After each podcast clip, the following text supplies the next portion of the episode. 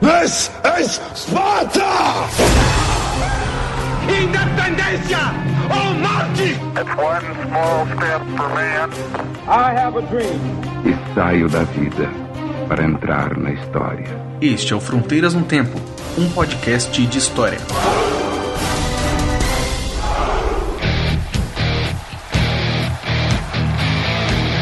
Acerte o seu aí, que eu arredondo o meu aqui.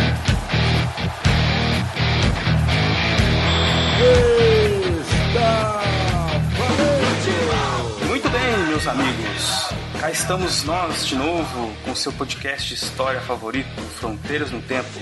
E aqui comigo está um scratch de ouro, pessoas que entendem muito do assunto que nós vamos falar hoje.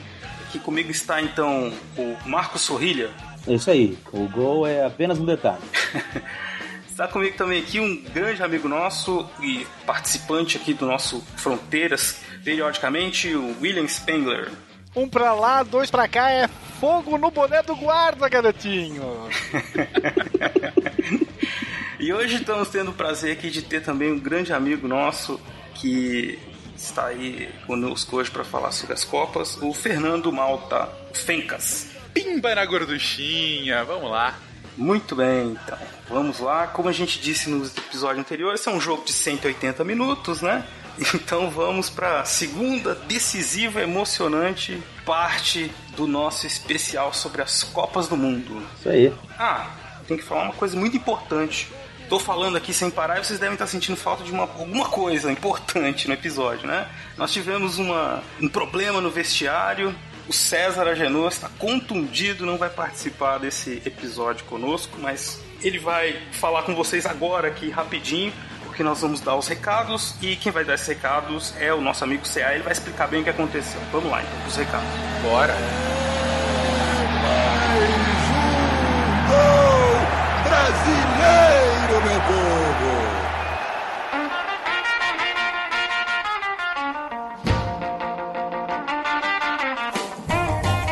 Olá, amigo do podcast e dos esportes ludopédicos. Você achou que eu não ia aparecer nesse episódio? Achou errado, ouvinte!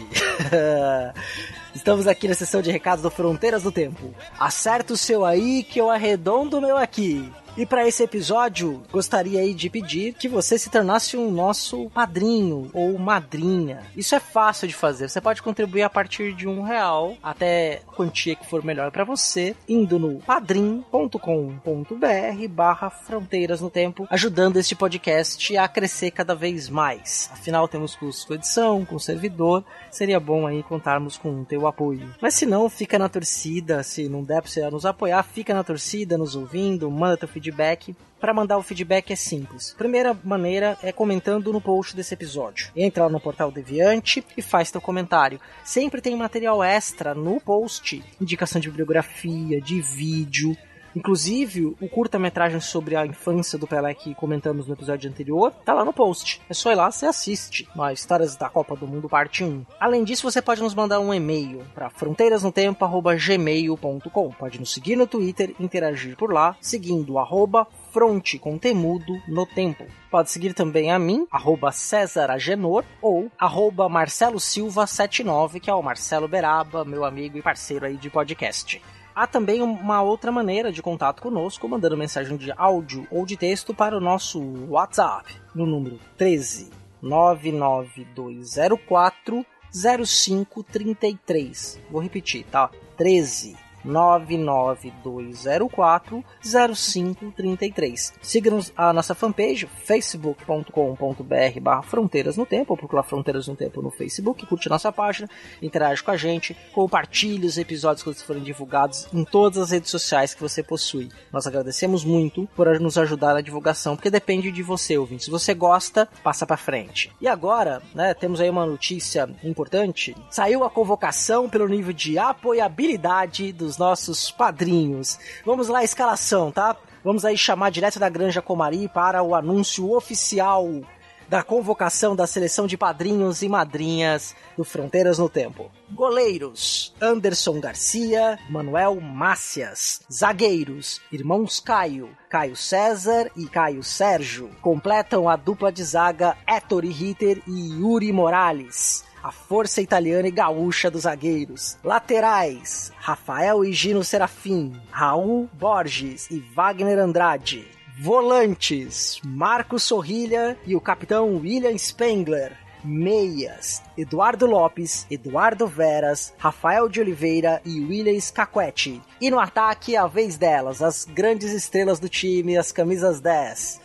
Eane Marculino, Yara Grise, Marcela Paparelli, Maria Clara Valença, Renata Sanches. E nos apoiam também dois padrinhos anônimos. Grande abraço no coração de vocês, que vocês sabem quem vocês são. E os nossos apoiadores que apoiam com um real. Então, segue na torcida, o episódio tá longo. Vambora! Muito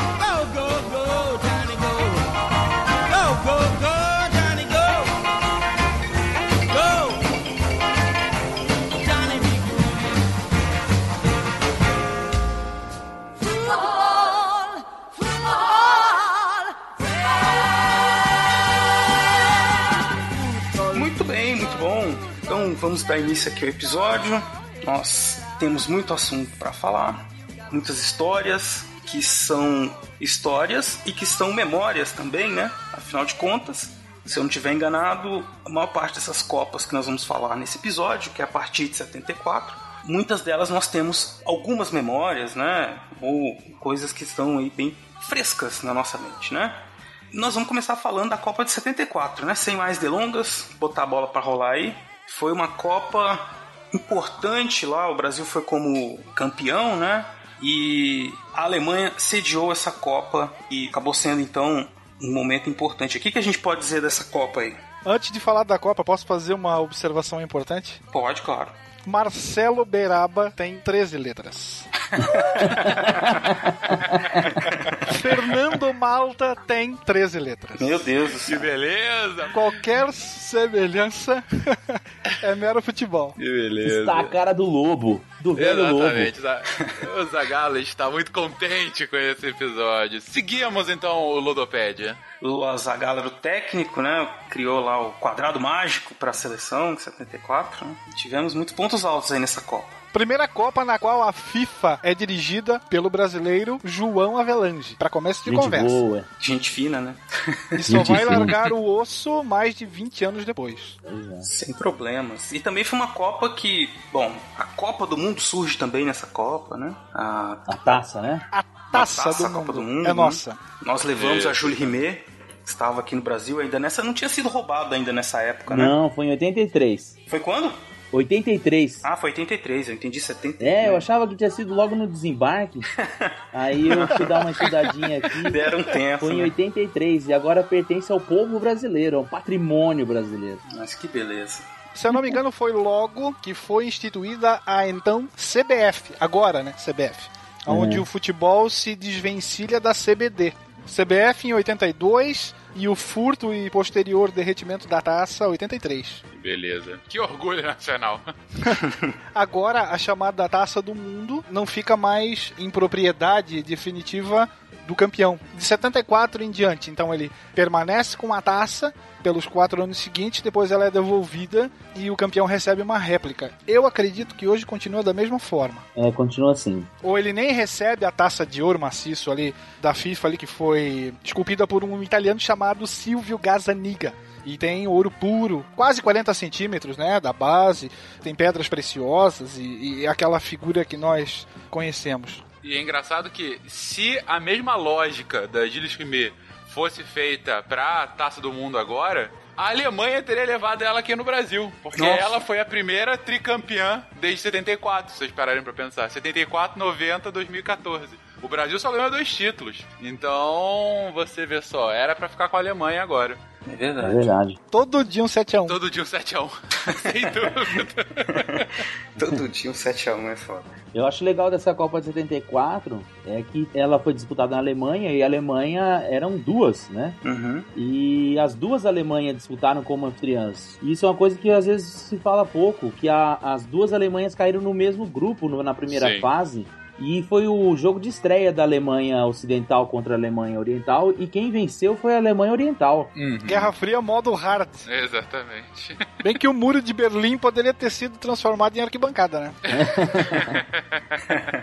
É verdade. A gente, inclusive, chegou a pegar a Alemanha Oriental na segunda fase, né? E ganhou dela. Isso, caiu no grupo do Brasil. Era Brasil, Holanda, Argentina e Alemanha Oriental.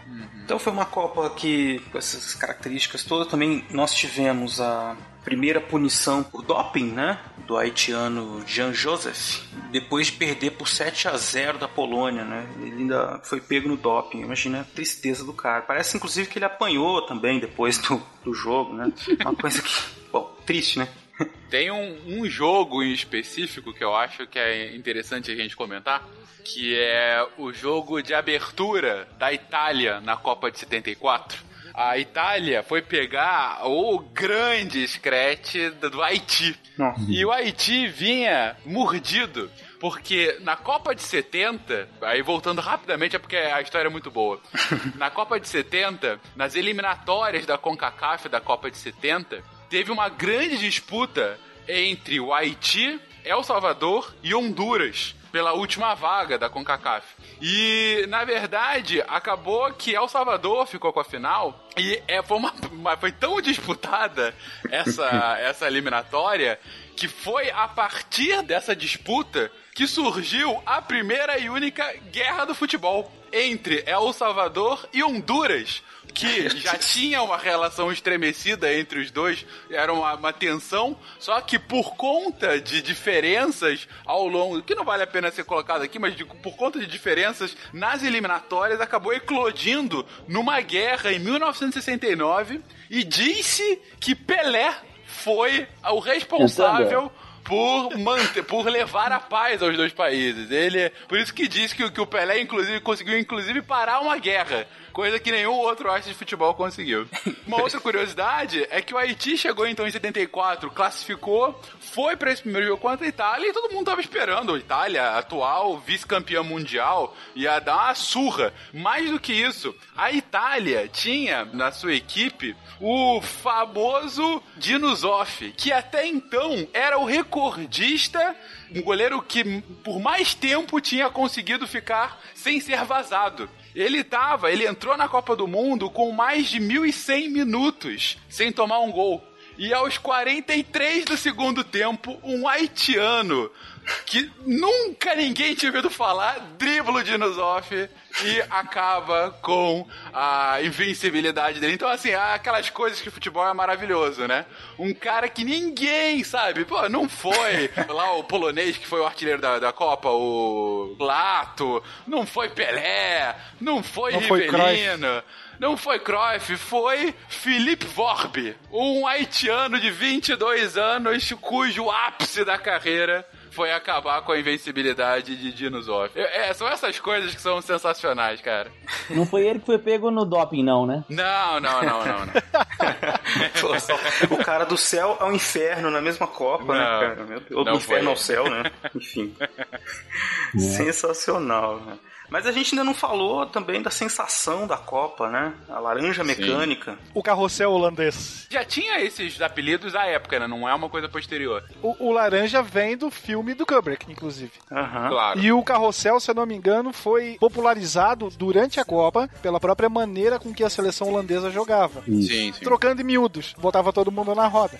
E o próprio time rodava muito. O Cruyff, ele, não- ele sempre estava em várias posições. E é interessante que isso isso ficava um pouco nítido na própria numeração do time. O goleiro jogava com a 8, o craque jogava com a 14, né? Uhum. E era um time que rodava bastante. A grande sacada do técnico da Alemanha foi colocar um, um marcador exclusivo pro Cruyff na final, né? Uma marcação individual que irritou ele bastante durante todo o jogo da final. É, e aí a Alemanha então sagrou-se campeã, né? Na Copa de 74. O Brasil teve uma participação razoável, né? Para assim dizer, treinado pelo Zagallo foi indo bem, mas acabou perdendo para a Holanda e aí surgia aí uma, uma certa rivalidade com a Holanda que nós vamos retomar em outras Copas, né? Parece que até hoje, na verdade, ainda tá meio engasgado essa coisa com a Holanda. É, o Brasil tinha sobrado poucos jogadores da seleção campeã de 70, não tinha mais uhum. o Pelé, né? tinha, o Rivelino, tinha o Jairzinho. O Pelé tinha se aposentado? Eu não lembro o que aconteceu. Ele parou, resolveu parar no auge, ele tinha até condição de, de tinha, jogar, né? mas eu acho que ele nessa época ele estava no Cosmos. É. Mas uhum. ele tinha parado de jogar no futebol brasileiro, com a seleção ele já tinha parado também. E aí, daquela seleção, então, tinha o Rivelino e o Jairzinho, que eu me lembro, e era uma seleção bastante renovada. Tinha Marinho Chagas, Luiz Pereira, o Leão no gol, enfim, né? Tinha outros jogadores que agora me fogem mas o início não foi muito bom, né? Teve dois empates na primeira fase e na segunda fase conseguiu ganhar da Argentina, ganhou da Alemanha Oriental e foi fazer o jogo contra a sensação da Copa, que era a Holanda, né? Eu acho também que, assim, a gente fala muito da Holanda, com razão nessa Copa, mas a Polônia também teve uma, uma bela participação, né? Foi a terceira colocada e teve o artilheiro da Copa. É, a Polônia acabou sendo eliminada pela própria Alemanha, né? Que nem a gente, acabou saindo no jogo final da chave de grupos deles, né? Isso, é porque era classificavam-se os oito melhores da primeira fase, dividiam em duas chaves de quatro e os campeões dessa chave faziam a final. Então, em alguns Sim. casos, o último jogo acabou sendo uma espécie de semifinal, né? Então, Brasil e Holanda, Alemanha e Polônia. Pois é. 74 começa algo que vai marcar a, as próximas seleções brasileiras o preparativo normalmente não sai a contento. Ou você tem interesses pessoais sobressaindo, ou você tem briga dentro da própria CBD, que depois vai se transformar em CBF. Então, em 74 a gente tem alguns jogadores brasileiros assinam com clubes do exterior e aí se começa a soltar a ideia de que, ah, ele não vai jogar mais como deveria, vai tirar o pé, para não se machucar, para se preservar para o pós-copa. Isso vai marcar de 74 em diante. Alguns casos mais escandalosos outros menos. Mas parece que sempre vai faltar alguma coisa. Nunca vai ser um, um, uma preparação. Parece que a seleção vai jogar na base do NHS. É o na hora sai. Vamos juntar todo mundo aqui que vai. E vamos, vamos, vamos no oba-oba. é, um jeito muito característico do Brasil. Vamos fazendo aí que vai dar certo. A gente é, fez né? recentemente uma Copa e uma Olimpíada assim, assim, no momento foi ótimo, depois só depois, né? É verdade que vai no lugar dele. Quem é que é legal? Essa é a camisa dele. Quem é que vai no lugar dele?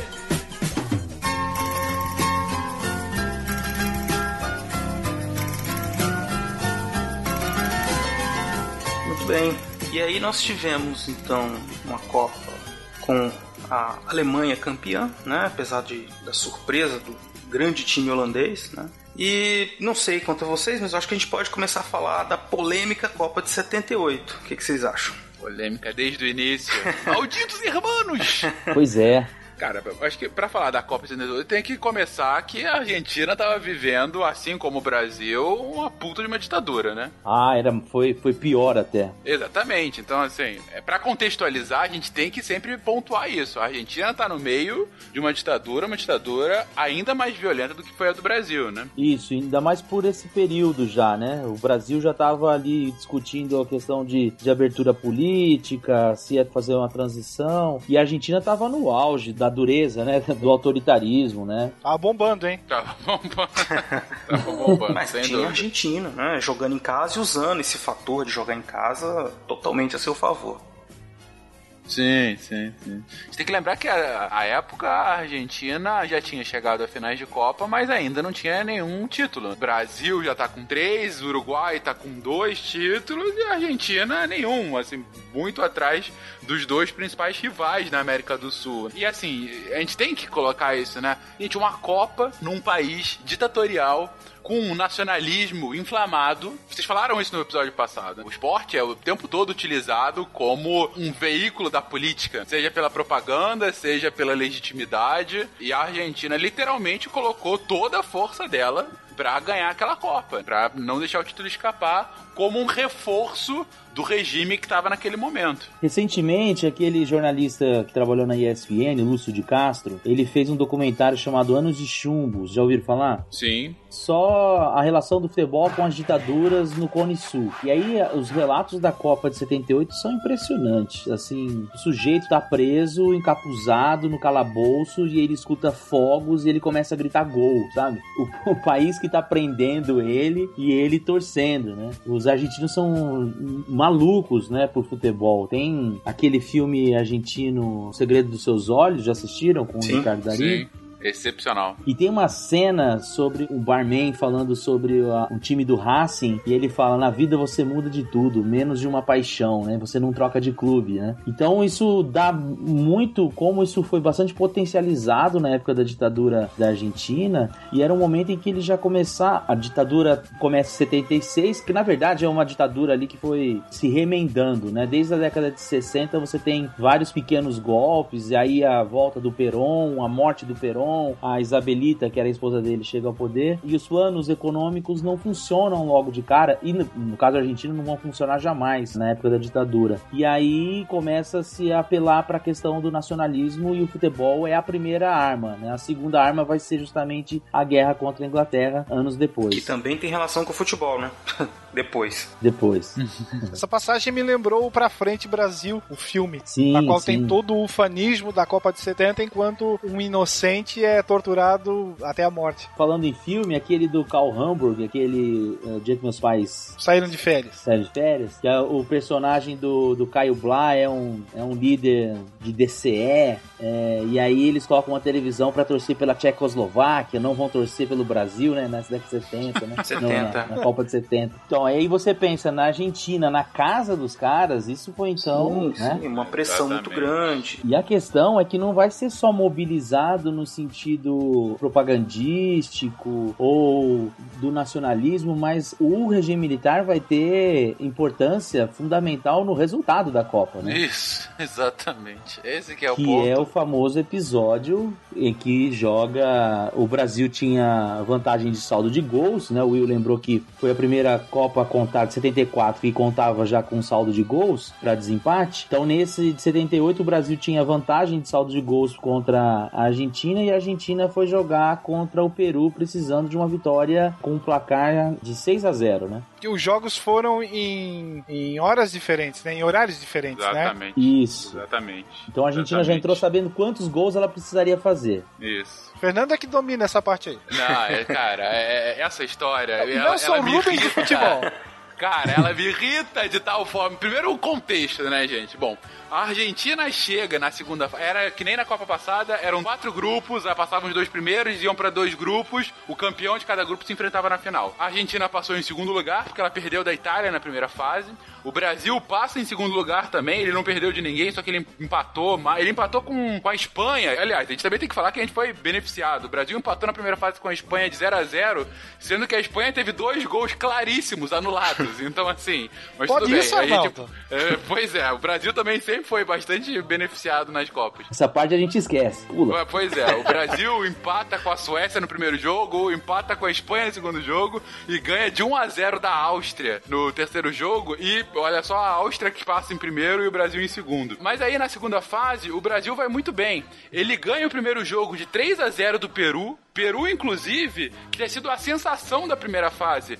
O Peru se classificou em primeiro no grupo dela e no grupo que tinha a Holanda. E o Peru conseguiu empatar com a Holanda. Ele ganhou de Escócia e Irã e empatou com a Holanda. Então, assim, era a sensação da Copa a seleção peruana. E o Brasil passa por cima do Peru de 3 a 0 O Brasil empata o segundo jogo de 0 a 0 com a própria Argentina um jogo que foi tenso pra caramba. O Brasil teve muita chance, a Argentina teve muita chance. E aí, na última rodada, o Brasil entra à tarde para jogar contra a Polônia. Polônia é essa que havia ganhado a gente em terceiro lugar em 74, mas o Brasil mete 3 a 1 E então, no final, ele tem um saldo de 4 gols positivos. A Argentina, ela tinha ganhado de 2 a 0 da Polônia e tinha feito empate com o Brasil. Então, ela precisava ganhar a partir de 4 a 0 do Peru para se classificar. Começa o jogo à noite, 7 da noite. Vai lá, Argentina e Peru entram em campo. Diz a lenda, diz a lenda, nada confirmado, que por volta das 5 e meia da tarde, seleção peruana chegando ao estádio, colocando seus uniformes, começando o aquecimento. Diz a lenda que um, uma pequena comitiva militar da Argentina vai dar as boas-vindas, por assim dizer, à seleção peruana. E fica lá dentro do vestiário durante 15 minutos, tanto que a seleção peruana chega atrasada para o jogo. Começa o jogo, a Argentina faz 1 a 0 com 21 minutos, faz 2 a 0 com 49 do primeiro tempo e acaba o primeiro tempo com 2 a 0 ela precisando dobrar esse placar até o final do jogo. Diz a lenda que uma nova visita é feita no vestiário e que, por um acaso, a gente não sabe muito bem como aconteceu, com 5 minutos do segundo tempo já tava 4x0. Mero acaso. Já era o placar e o jogo acaba 6 a 0 pra Argentina. Até hoje, os jogadores da seleção peruana eles falam que naquele jogo aconteceu tudo que eu nunca tinha visto no futebol. Era frango de goleiro, era defensor que deixava o cara passar, era passe errado, bizonho. O ponto é que, pra história, ficou o 6x0 da Argentina, ela se classifica e vai pra final contra a Holanda. Bizarro até o 7x1, né? Porque depois no 7x1 teve tanta coisa bizarra também. até o 7x1, exatamente. Você sabe que eu sempre tive a percepção de que era um chororô brasileiro, eu né? Depois eu vim a descobrir que, não, entre os peruanos, quando a seleção desembarcou no aeroporto, jogavam moedas, né, na seleção para indicar que eles eram vendidos, né? Então, sim, os próprios sim. peruanos se sentiram ofendidos, né, se sentiram envergonhados. E isso eu fui descobrir mais recentemente, os próprios argentinos, entre eles, se questionavam sobre o título. Uma vez eu fui para Argentina e eu encontrei um, um, livro de um jornalista chamado Ricardo Gota. E o título do livro é Fuimos Campeones, la ditadura, el Mundial 78 e el misterio del 6 a 0 a Peru. E ele conta, ele foi escrever o livro porque o filho dele pergunta: "O pai, você estava no estádio em Rosário na hora do jogo?" Falou: "Não, eu vi pela televisão." E aí o menino pergunta para ele: "E aí, a gente foi campeão mesmo?" E ele fala: "Eu não sabia o que responder e fui fazer essa pesquisa que derivou no livro. Então, assim, até mesmo entre os argentinos, não vão admitir pra gente, né? Mas eles também tinham isso entre eles de, de e aí, como que fica? A gente assume sem muita vergonha isso aí ou não assume, né? A pergunta era assim, ó, ficou muito na cara? É. Exatamente. Na visita, durante o intervalo, provavelmente se falou plata ou povo. Pô, pois é. Olha, Fencas, mas o negócio é pior, viu, cara? Por quê? Porque eu tive um aluno que fez uma pesquisa sobre essa Copa de 78, era um aluno de relações internacionais, então era sobre futebol e política externa e tal. E existem alguns documentos que indicam que houve um acordo entre os governos peruano e argentino. Caramba. Porque a, a- o Peru também estava em ditadura militar naquele momento, em 78. O Peru teve uma ditadura que começou em 68 e ela foi muito opulenta, ela gerou muita riqueza até 75. Aí quando teve a crise do petróleo, ela caiu repentinamente e gerou uma pobreza que vai entrar na década de 80. Então, nesse acordo comercial, a Argentina doou comida, arroz, fez doação de dinheiro. Então, teve um acordo entre as próprias ditaduras. Então, foi um negócio mais sujo do que, do que a gente pensa. Não foi só uma pressão de vestiário, não. Ah, não, Deve ter tido pressão dúvida. da própria federação associação peruana. Não é só futebol, né? Não, Não. claro que não. E, Inclusive, tem uma das histórias mais famosas desse jogo é que o goleiro do Peru, à época, Era argentino. Ramon El Loco Quiroga, é nascido argentino e logo após a Copa foi jogar num clube argentino. Então, assim, é, é, é aquilo. Não aconteceu nada, mas talvez tenha acontecido, né? Enfim, o- mas o que fica na história é que a Argentina, de fato, se sagra campeã numa prorrogação bem disputada com a Holanda. Mário Kempis inspirado. Com certeza. Se vocês forem rever, eu revi faz pouco tempo esse jogo. É um jogo ganho da Argentina. A Argentina jogou bem, trancou o jogo. A Argentina na Copa toda estava jogando trancado. Por isso até que 6 a 0 foi misterioso.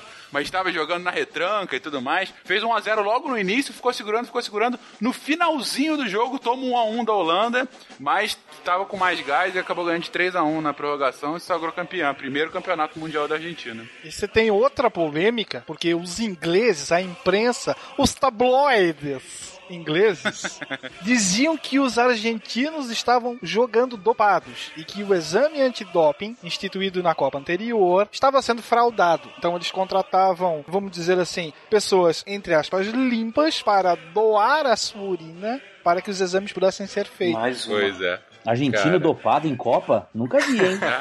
nunca vi, nunca vi. Uma das coisas que eu mais gosto da Copa, eu adoro essa, claro, a decisão e tudo mais, mas eu adoro as histórias dos jogos que ninguém dá atenção, sabe? Dos jogos que, assim, parece que é bobo. Mas, cara, tem uma, um episódio que é conhecido como O Milagre de Córdoba. Foi um jogo que aconteceu entre Áustria e Alemanha Ocidental. Foi o último jogo dos dois na primeira fase. A Alemanha, ela já estava praticamente eliminada. Ela tinha ido para a segunda fase, caiu no grupo da Holanda e tal, mas tinha empatado com a Itália, tinha empatado com a, com a própria Holanda e tal. Ela precisava de uma combinação improvável de resultados para se classificar. Pois bem, ela começa o jogo contra a Áustria. A Áustria, aquela mesma Áustria que ficou em primeiro no grupo do Brasil e também já estava eliminada. Entrou no jogo eliminada. Tinha perdido os dois primeiros jogos. Ela entra no jogo, faz 1 a 0 contra a Áustria. A Áustria, e é bom que se diga, nunca havia ganhado da Alemanha numa competição oficial. A Áustria, que é vizinha da Alemanha, faz fronteira com ela. A Áustria, ela, então, numa reviravolta surpreendente, ela vira o jogo. A Alemanha empata e aos 43 do segundo tempo, o cara descola um drible maravilhoso e faz um 3 a 2 3 a 2 esse que a Áustria, que fica em último no grupo, comemora até hoje e chama de Milagre de Córdoba, a primeira vitória da Áustria contra a Alemanha. E nessa do 6 a 0 quem não se classifica é o Brasil. Então, além de ter que, vamos dizer assim, o dever de se classificar a Argentina, se ela não o fizesse, quem passaria seria o maior dos rivais. Uhum. Então você tem um motivo a mais para coisa, vamos dizer assim, funcionar. E aqui o técnico brasileiro, o Coutinho, vai criar uma expressão que vem sendo repetida a exaustão até então. Nós fomos os campeões morais da Copa.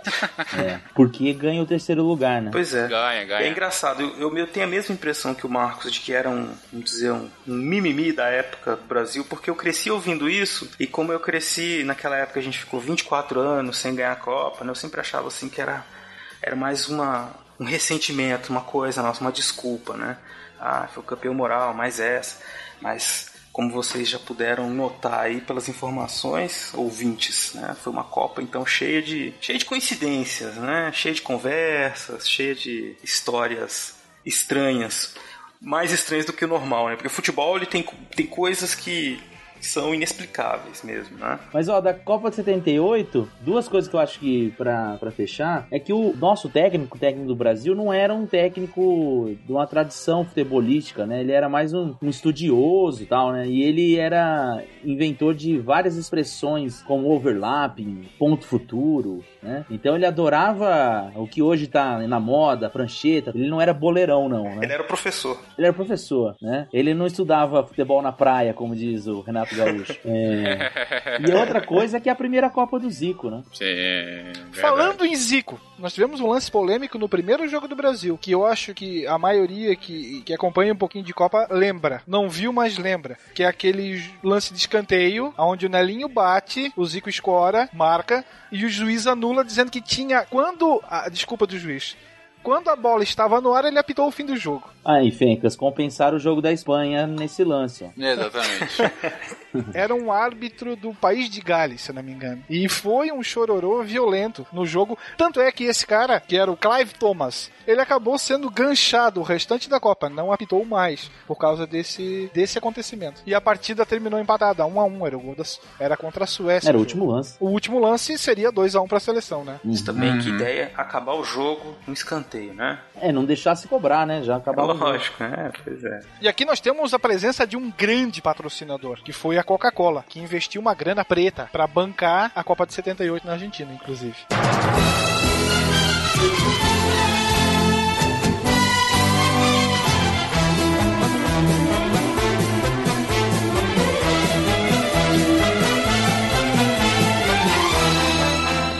Então vamos para a Espanha.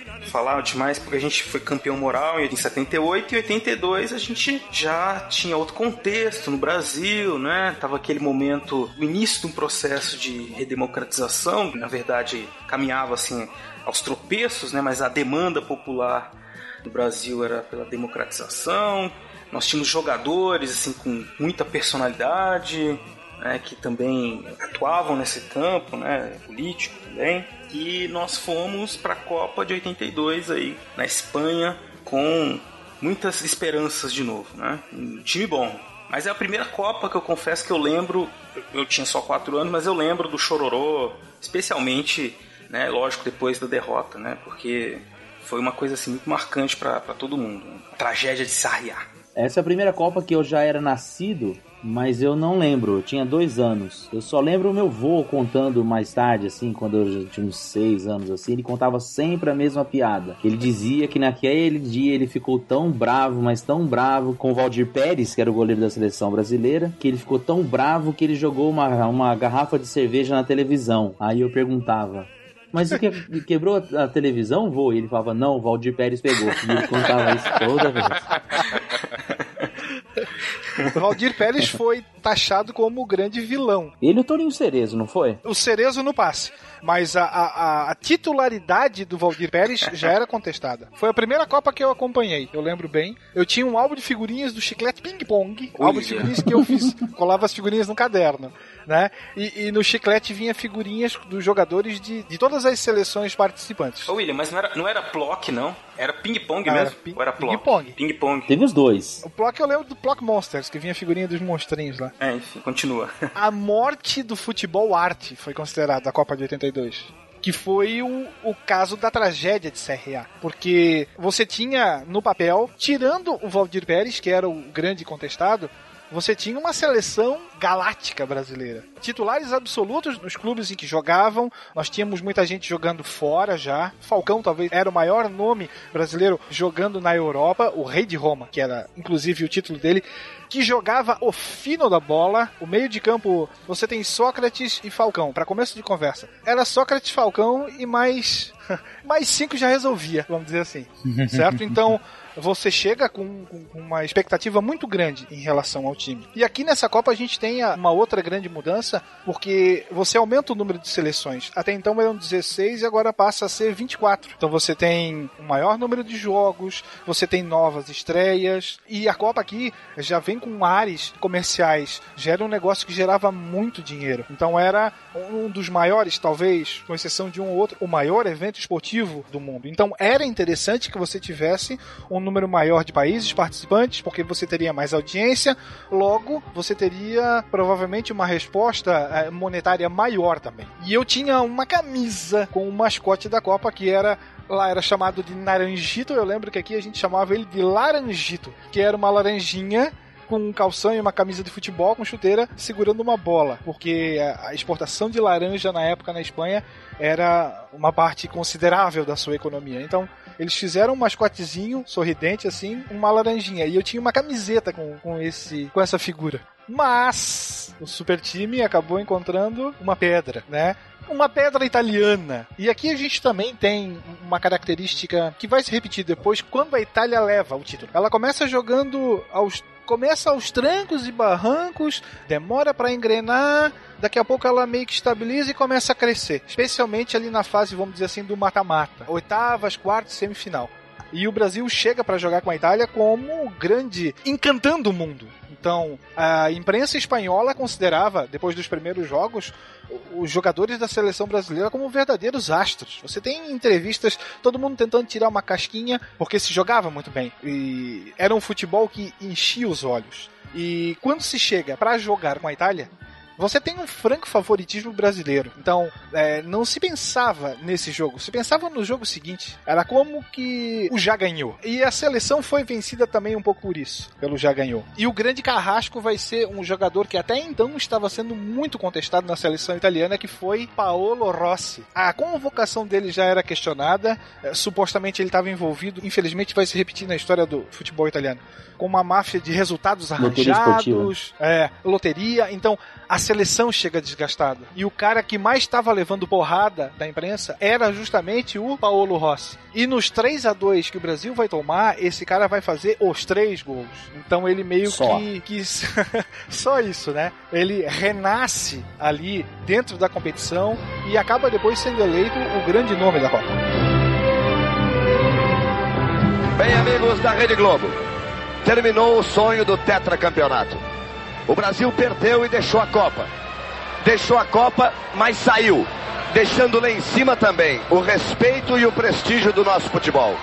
Ainda permanece inalterada a opinião de cada um dos críticos internacionais de que o Brasil possui o melhor futebol da Copa do Mundo de 1982. Num dia muito infeliz, foi derrotado pela Itália por 3 a 2. Deixou a Copa, mas o Mundial da Espanha continua.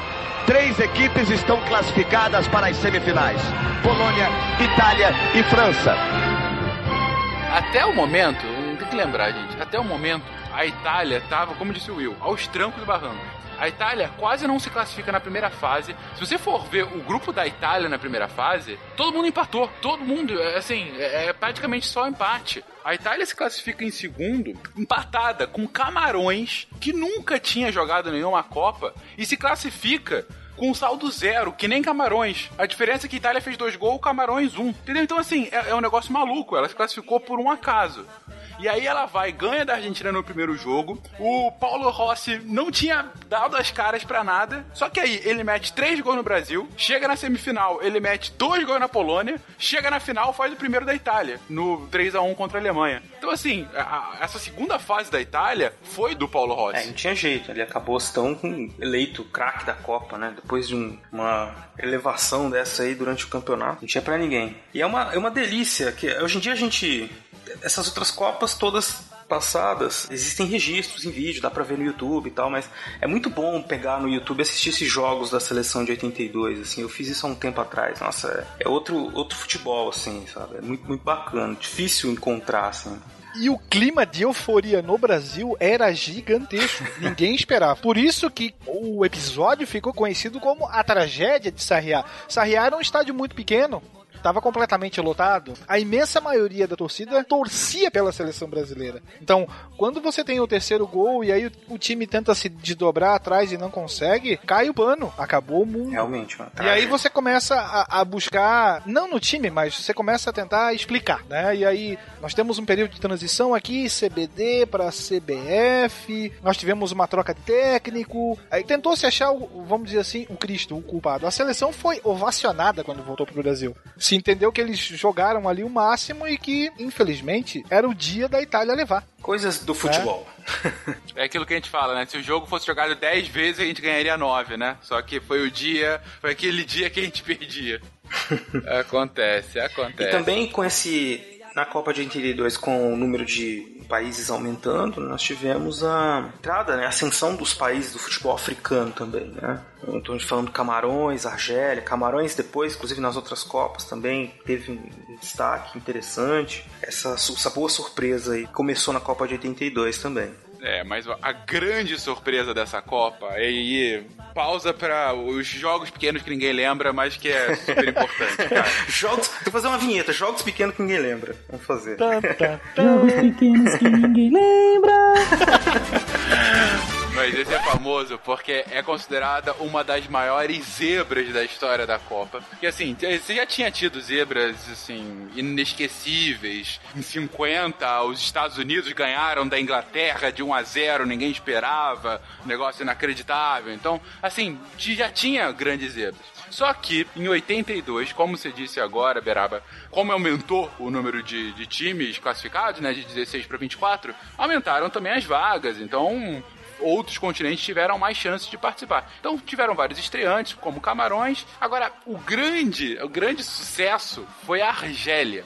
E tem um motivo para isso, porque assim, a Argélia, ela tinha feito uma campanha de classificação para 78 sensacional, acabou não se classificando, mas assim, ela estava muito bem lá. Só que mais do que isso, a seleção da Argélia, ela vinha de um time que era composto basicamente da resistência a dominação francesa, dominação histórica francesa. Ela vinha basicamente de gente que era da Front de Libération Nationale. Então, assim, é, é, Sangue era um time olhos. que Exatamente. E ao longo do time ter começado a se formar, desde a década anterior, essa seleção, ela ia viajando ao redor do mundo, fazendo uma excursão, justamente para mostrar, olha só, a gente tem que lembrar que os anos 60 e 70 são os anos da- das independência dos países africanos e asiáticos, né? África em ebulição, né? Então, assim, era nessa esteira. A Argélia foi um desses movimentos e, e a seleção começou a se profissionalizar e todo mundo exaltava o futebol bonito, um futebol pra frente, que sempre foi o problema africano. Um futebol muito pra frente, mas pouco preocupado com a marcação, né? E aí, logo na estreia, ela vai enfrentar nada mais nada menos que a Alemanha. A Alemanha, atual campeã europeia e que tinha na fase de classificação feito uma campanha com 8 vitórias, 33 gols pró e 3 contra. Saldo de 30 em 8 jogos. Então, assim, era um massacre. A Alemanha era, tipo, era a grande favorita da Copa, era a Alemanha, na verdade, quando começou. E aí, putz, todo mundo falou, né? é- é, vai ser, sei lá, 3 ou 5 a 0 pra Alemanha. Começa o jogo, um dos jogos mais disputados da Copa, bola lá, bola cá. No início do segundo tempo, a Argélia me abre o placar, cara, contra a Alemanha, 1 a 0 Argélia. Assim, aquela coisa, povo em delírio, sabe? Foi tipo como teve, eu, eu tive aqui na Copa das Confederações, quando teve Espanha e Tahiti. Foi 10 a 0 Espanha. Mas, cara, a torcida era toda do Tahiti. Sabe? Aquela coisa assim, pô, vai Tahiti, agora vai! Gol da Espanha. Mas assim, aí, e lá na Espanha o jogo, né? Alemanha e Argélia, 1 a 0 pra Argélia. Só que 10 minutos depois, a Alemanha empata. Aí todo mundo, puta, acabou o sonho, né? Acabou o sonho, agora a Alemanha vai fazer.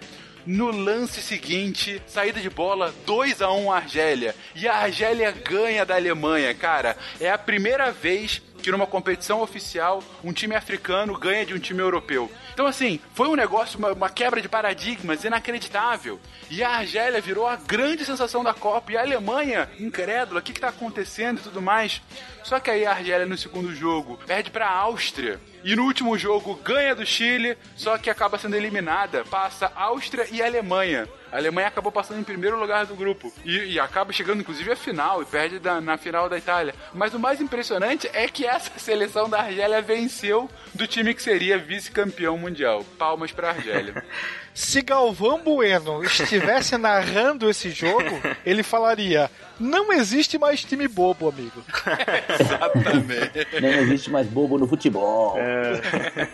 Foi na Copa de 82 que a gente teve a maior goleada até então, 10 a 1 da Hungria sobre El Salvador. E nós tivemos aquela pataquada que ficou mundialmente conhecida do Sheik do Kuwait. Então ele é, invade o campo pedindo que o árbitro volte e não valide, era França e Kuwait o jogo. Então ele invade o campo. França, a França derrotou por 4 a 1 né? E, e ele invade o campo e vai ter um tete a tete com o árbitro da, da partida. Que além de permitir a invasão, voltou atrás e mudou a sua decisão, anulou o gol francês. Isso é muito bom, cara. É evidente que o árbitro sambou depois, né? Cara, essas bizarrices são boas demais, né? Cara, é- essas histórias, meu Deus do céu. é Digno, bom. ei, digno de Eurico Miranda. Com Isso, certeza, você cara. roubou minha piada. Porra. Mas é. Mas, mas você imagina hoje em dia, cara, no meio da Copa vai lá um chefe de Estado, você vai brigar com o juiz, cara. Isso é muito bom demais. É. Trajado de um modo diferente ainda por cima, né? Sim, sim. Impressionante, como pode, cara. E essa, esse negócio do- da goleada de 10 a 1 né? Ficamos por 3, né? Eu, eu nunca esqueço do 7 a 1 né? A gente tava ali próximo, cara. Porque o meu filho, o meu filho nasceu um dia depois do 7 a 1 então assim, não tem jeito. Tava ali naquela emoção, é muita emoção. Então, O nome dele é Klaus? Não, né? não, cara. 10 a 1 ó, é, faltou pouco. Faltou pouco pra gente fazer um vexame completo, assim, barba, cabelo e bigode. E o Will comentou que era até então o maior vexame, o maior goleado, continua sendo a maior goleada Continua da história 10 a da 1. Copa. 10 a 1 Green e Continua El sendo, Salvador. Exatamente. Talvez não o maior vexame, mas com certeza. Não, foi vexame nenhum, né, mano? Ah, não. Não, pelo contrário. O jogador de El Salvador que fez o gol, me foge agora o nome dele. Mas esse cara que fez esse 1, até hoje é celebrado como um dos maiores astros de El Salvador por conta desse gol. Entendeu? Assim, porque foi o cara que conseguiu salvar a honra dos salvadorenhos. Tem que lembrar que Salvador fez um gol na Copa. Tomou 10 nesse jogo, mas foi o gol da Copa foi nesse jogo. Herói nacional.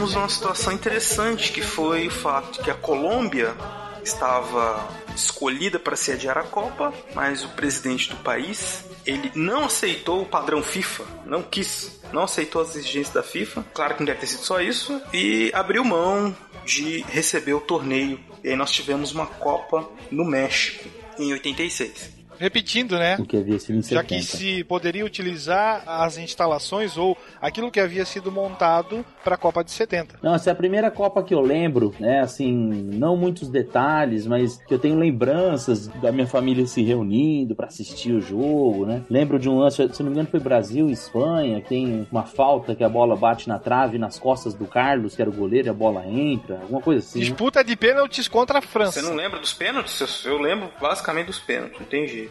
A bola bate na trave e bate nas costas do Carlos Isso. Eu- Eu lembro que eu acordava, sempre acordei muito cedo, assim, né? E eu ia pra sala pra não acordar meus pais, eu ligava a televisão e aí eu lembro de ver um boletim, assim, na manchete, falando da situação do Zico. O Zico sempre aparecia com o gelo no, no joelho, nas imagens, né? Ele foi muito já baleado pra Copa, né? E não conseguiu fazer uma boa Copa muito por conta disso. E então eu lembro disso, lembro de alguns é, momentos, assim, da derrota pra França, eu lembro também da final, mas o que eu mais lembro dessa Copa foi do baixinho da Kaiser, das facas Tramontina e da Black and Decker. Eu acho que não sei se foi uma das primeiras Copas, mas era toda hora aparecia isso na, na Rede Globo, né? Eu basicamente consumia a Copa do Mundo naquela época, era eu passava na televisão, não tinha televisão fechada, não tinha TV a cabo, não tinha YouTube, nem nada, eu ficava na frente de televisão o dia inteiro, e era o dia inteiro, panelas Tramontina, é, ferramentas Black and Decker e o baixinho da Kaiser.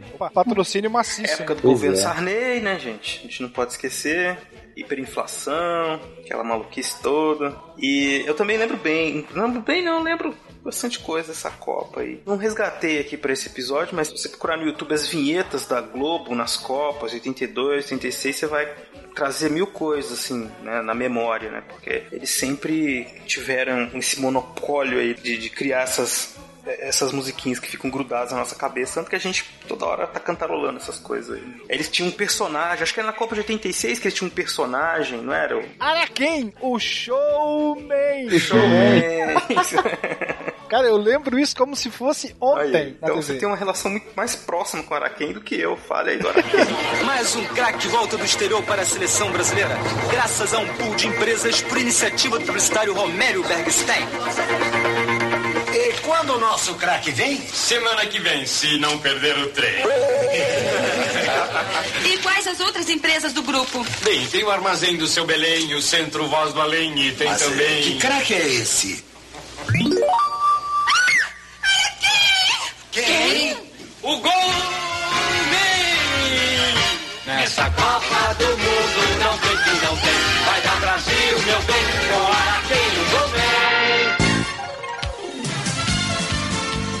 eu também tinha figurinhas da Copa de 86 do Chiclete Indie Bongo. E voltava e fazia um sucesso tremendo, principalmente na escola. Porque era aquelas figurinhas que você tinha que riscar o dedo, não era? Não era adesivo, você tinha que colar com cola, né? Ah, É, tá. Mas tinha, dependendo da figurinha, tinha ou o brasão da, do país, ou a bandeira, ou o próprio jogador. Aí vinha o número da camisa, o nome do cidadão lá e a. o que seria a foto, vamos dizer assim, dele. E o jogador mais valioso nas trocas de figurinha era Diego Armando Maradona. Tinha feito sua estreia na Copa passada, né? Isso. Você trocava tranquilamente 10 figurinhas por uma dele. Ele valia 10, 15 figurinhas. Que foi o grande nome dessa Copa, né? Carregou a Argentina nas costas, ganhou, ganhou uma Copa sozinho. Maradona. Carregou a Argentina na mão, na verdade. Na mão. É, verdade. Tem que comentar do jogo da, da Argentina e Inglaterra, né?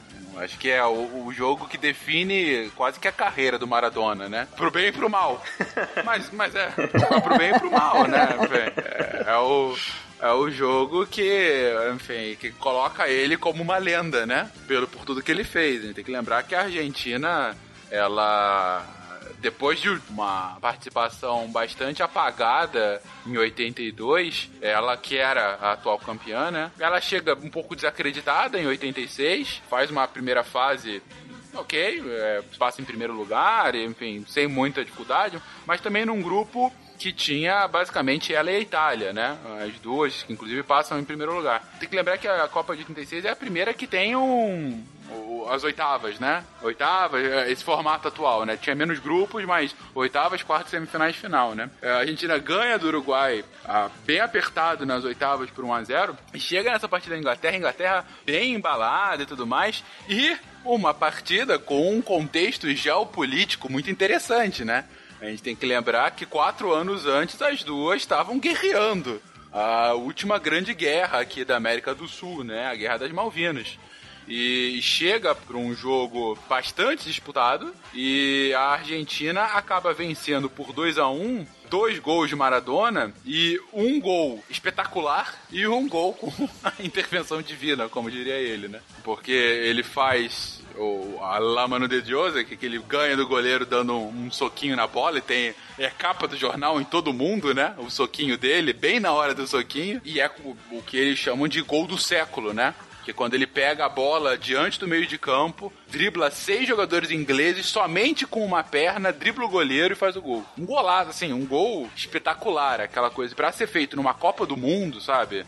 É um cara realmente, no mínimo, diferenciado. Mas que não à toa é tão reverenciado, né? Melhor que o Pelé, né, inclusive. Não, os argentinos sim. Não, é um cara que tem literalmente uma religião na Argentina. O que a gente pode comparar, né? A, a gente tem um rei, eles têm um deus. O que a gente pode fazer?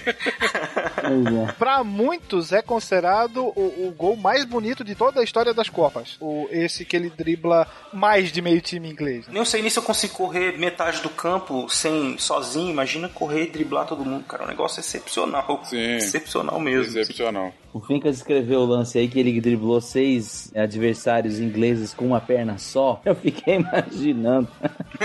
ele disse assim pererê fazendo isso. Né? É evidente. Ele driblou com uma perna só, né? Então, É, ele, ele só toca com, com uma das pernas durante todos os dribles, né? Isso que é ainda Uhum. mais interessante. Maradona Saci. Bom, você provavelmente, querido ouvinte, já, já viu esse gol alguma vez. Se você não viu, pare o que você Com está certeza. fazendo agora. Isso. Dê um pause aí, procura no YouTube, porque esse gol, os dois gols, né? Tem que ser visto com, com muito carinho. Quando alguém faz um gol do meio de campo, as pessoas falam, ah, o gol que o Pelé não fez. E quando alguém pega a bola, dribla todo mundo, falam, foi o gol de Maradona, né? São as Isso. duas comparações. E a mão de Deus só funciona porque parece que da posição em que o árbitro se encontrava ele não conseguia ver. Então ele acreditou que foi um gol de cabeça. Mas peraí, um sujeito de um metro e meio pula contra um goleiro que pode usar a mão. Fisicamente impossível. Peraí, mas o Romário, calma aí, a gente não chegou na Copa de 94, mas ele fez gol de cabeça na Suécia. Não, não, não. É tudo bem, mas você tá verdade. disputando a bola com o goleiro, que pode esticar o braço. Ah, Você tem verdade, além da cabeça, mais, sei lá, 60 centímetros É pra pegar a bola. Só tem um jeito de você chegar junto, que é com a mão, né? Mas ele ainda fez assim, muito. Até bonitinho, né? Ele parece o Mario quebrando um tijolinho assim. e põe a mão assim, só, só aparece a mãozinha assim em cima da- do cabelo. E a seleção brasileira nessa Copa, como é que foi? Põe ponta, Tele, põe ponta. Putz, isso aí é clássico. Um quadro do Jô Soares, né? Novamente a gente tem uma preparação que foi uma vergonha para começo de conversa. Então, você já chega com uma série de problemas. Então, o tumulto é total. O, o presidente da CBF que estava saindo, aí você tinha disputa eleitoral, é, é, dirigentes preocupados com a disputa, a seleção meia largada de lado, né? O técnico era o Evaristo Macedo, depois sacaram ele e colocaram Tele. Aí teve o corte do Renato Gaúcho por indisciplina. Grande justiça, né? o Leandro, que era lateral, tomou as dores e não apareceu na escalação, não apareceu no aeroporto, não foi pra Copa. Então já começa uma good vibes total. Só que não. Chegando lá, então, o Brasil também não tinha nem espaço para treinar. O Marcos falou, o Zico tá fazendo tratamento para se recuperar, né? É, o Zico vai completamente quebrado pra Copa, né? Em 85 ele sofre aquele lance que, que vai abreviar a carreira dele no Campeonato Carioca e ele vai pra Copa no sacrifício total. Júnior e Sócrates também não estavam em suas melhores condições. De certa forma você já vai preparado pra quebrar a cara no Uhum. frigir dos ovos, né? Mas até que foi razoável, né? Quer dizer, não foi da- das piores campanhas, a gente teve piores já, né? Aí a gente foi eliminado invi- invicto, né? A gente teve cinco jogos, né? Cinco jogos, quatro vitórias e um empate. O problema é que depois do último empate a gente perdeu nos pênaltis. Esse que foi a questão. Mais uma Copa que a gente saiu invicto. Essa foi a primeira vez, pergunto a vocês, que o Brasil foi eliminado nos pênaltis? É, eu acho que era a primeira vez que tinha esse Primeiro- sistema, foi né? a primeira vez que teve esse sistema, né, Dito? Ou não? é, exatamente, exatamente. Foi, Mas né? foi, foi e sim. começa um drama, né? Que nós vamos ter depois repetindo na Copa de 94 e 98. Não, desde então a gente não é mais eliminado nos pênaltis, foi a única vez. Em 90 a gente perde pra Argentina no, no tempo normal, 98 a gente perdeu pra França no tempo normal, 2006 foi pra França no tempo normal, 2010 pra Holanda no tempo normal, 2014 muito pra Alemanha no tempo normal. então, realmente, foi a única vez por pênalti. E a gente já ganhou algumas vezes de pênalti. Isso. 98 tem uma histórica contra a Holanda, né? A Holanda, a gente ganhou uma Copa, nos- a primeira Copa a ser disputada nos pênaltis em 94 a gente ganha, ganha da Holanda em 98, ganhou na última Copa do, do Chile, nas oitavas, nos pênaltis, aquele jogo tenso pra cacete, que os caras meteram a bola no travessão no último minuto da prorrogação. Ah. O que surge, Beraba, é a França como pedra no sapato. Ah, também, verdade. É verdade. Se você for olhar esse jogo, o jogo das quartas, no qual o Brasil é eliminado, um jogão. Eu revi tempos atrás. Eu lembrava dos lances e revi o, o jogo inteiro. Meu pai, para variar, tem isso tudo. Era outro exemplo crasso. Não entrava bola, não adiantava. Não, entrava, Você tem não entrava, duas, três bolas na trave. O goleiro francês fazendo milagre. É, pegando pênalti, né? Sim, pegando pênalti. Lances decisivos durante o jogo. O Careca mete, se não me engano, duas bolas na trave. O Sócrates também passa raspando. Então, não era o dia. Não era. E cai aquele Definitivamente. lance clássico do pênalti que o, Ah, o francês bate, a bola pega na trave e volta, rebate nas costas do Carlos, que era o goleiro brasileiro, e entra. Então, maior azar que esse, eu acho que nessa Copa não vai existir. Eu lembro também que 90 também que foi um, o jogo contra a Argentina, o Brasil podia ter ganho de 4 a 0 o jogo. Sim. né?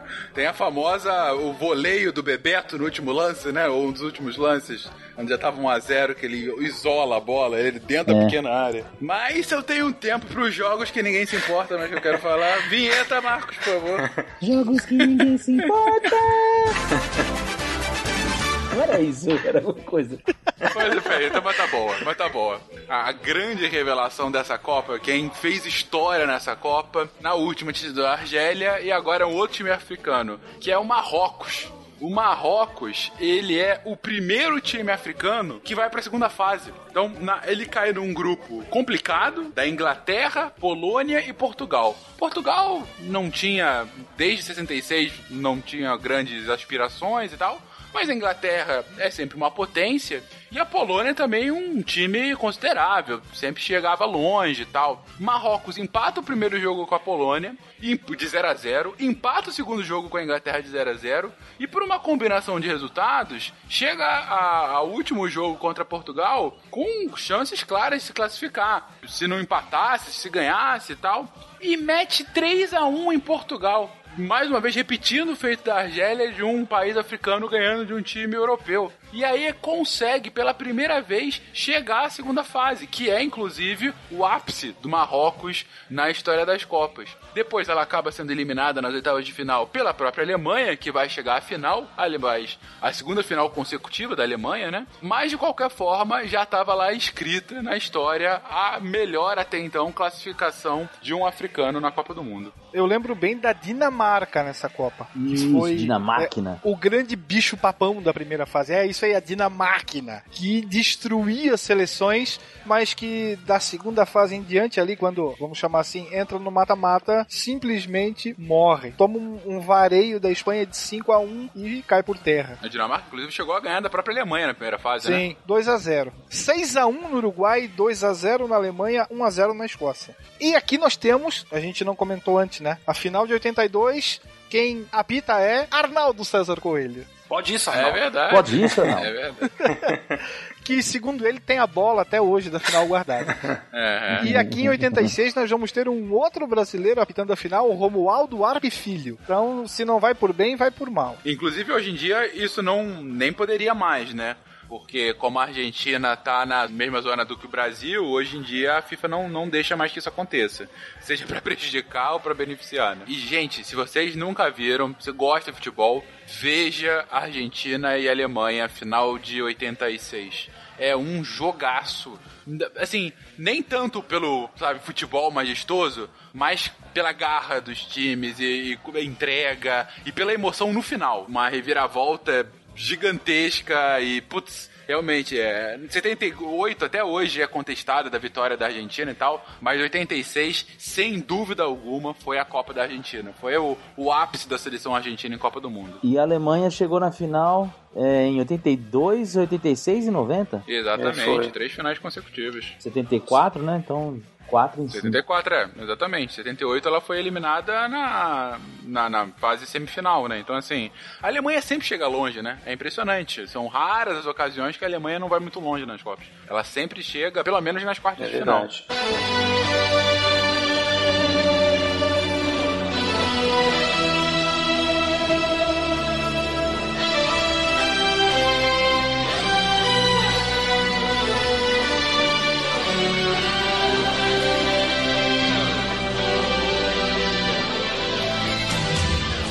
Bem, então aí com o brilhantismo do Maradona, chegamos na Copa de 90, com seu mascotezinho medonho, aquele, Horrível, né? aquele bonequinho que esquisito e a Boneco Copa de palito, hein?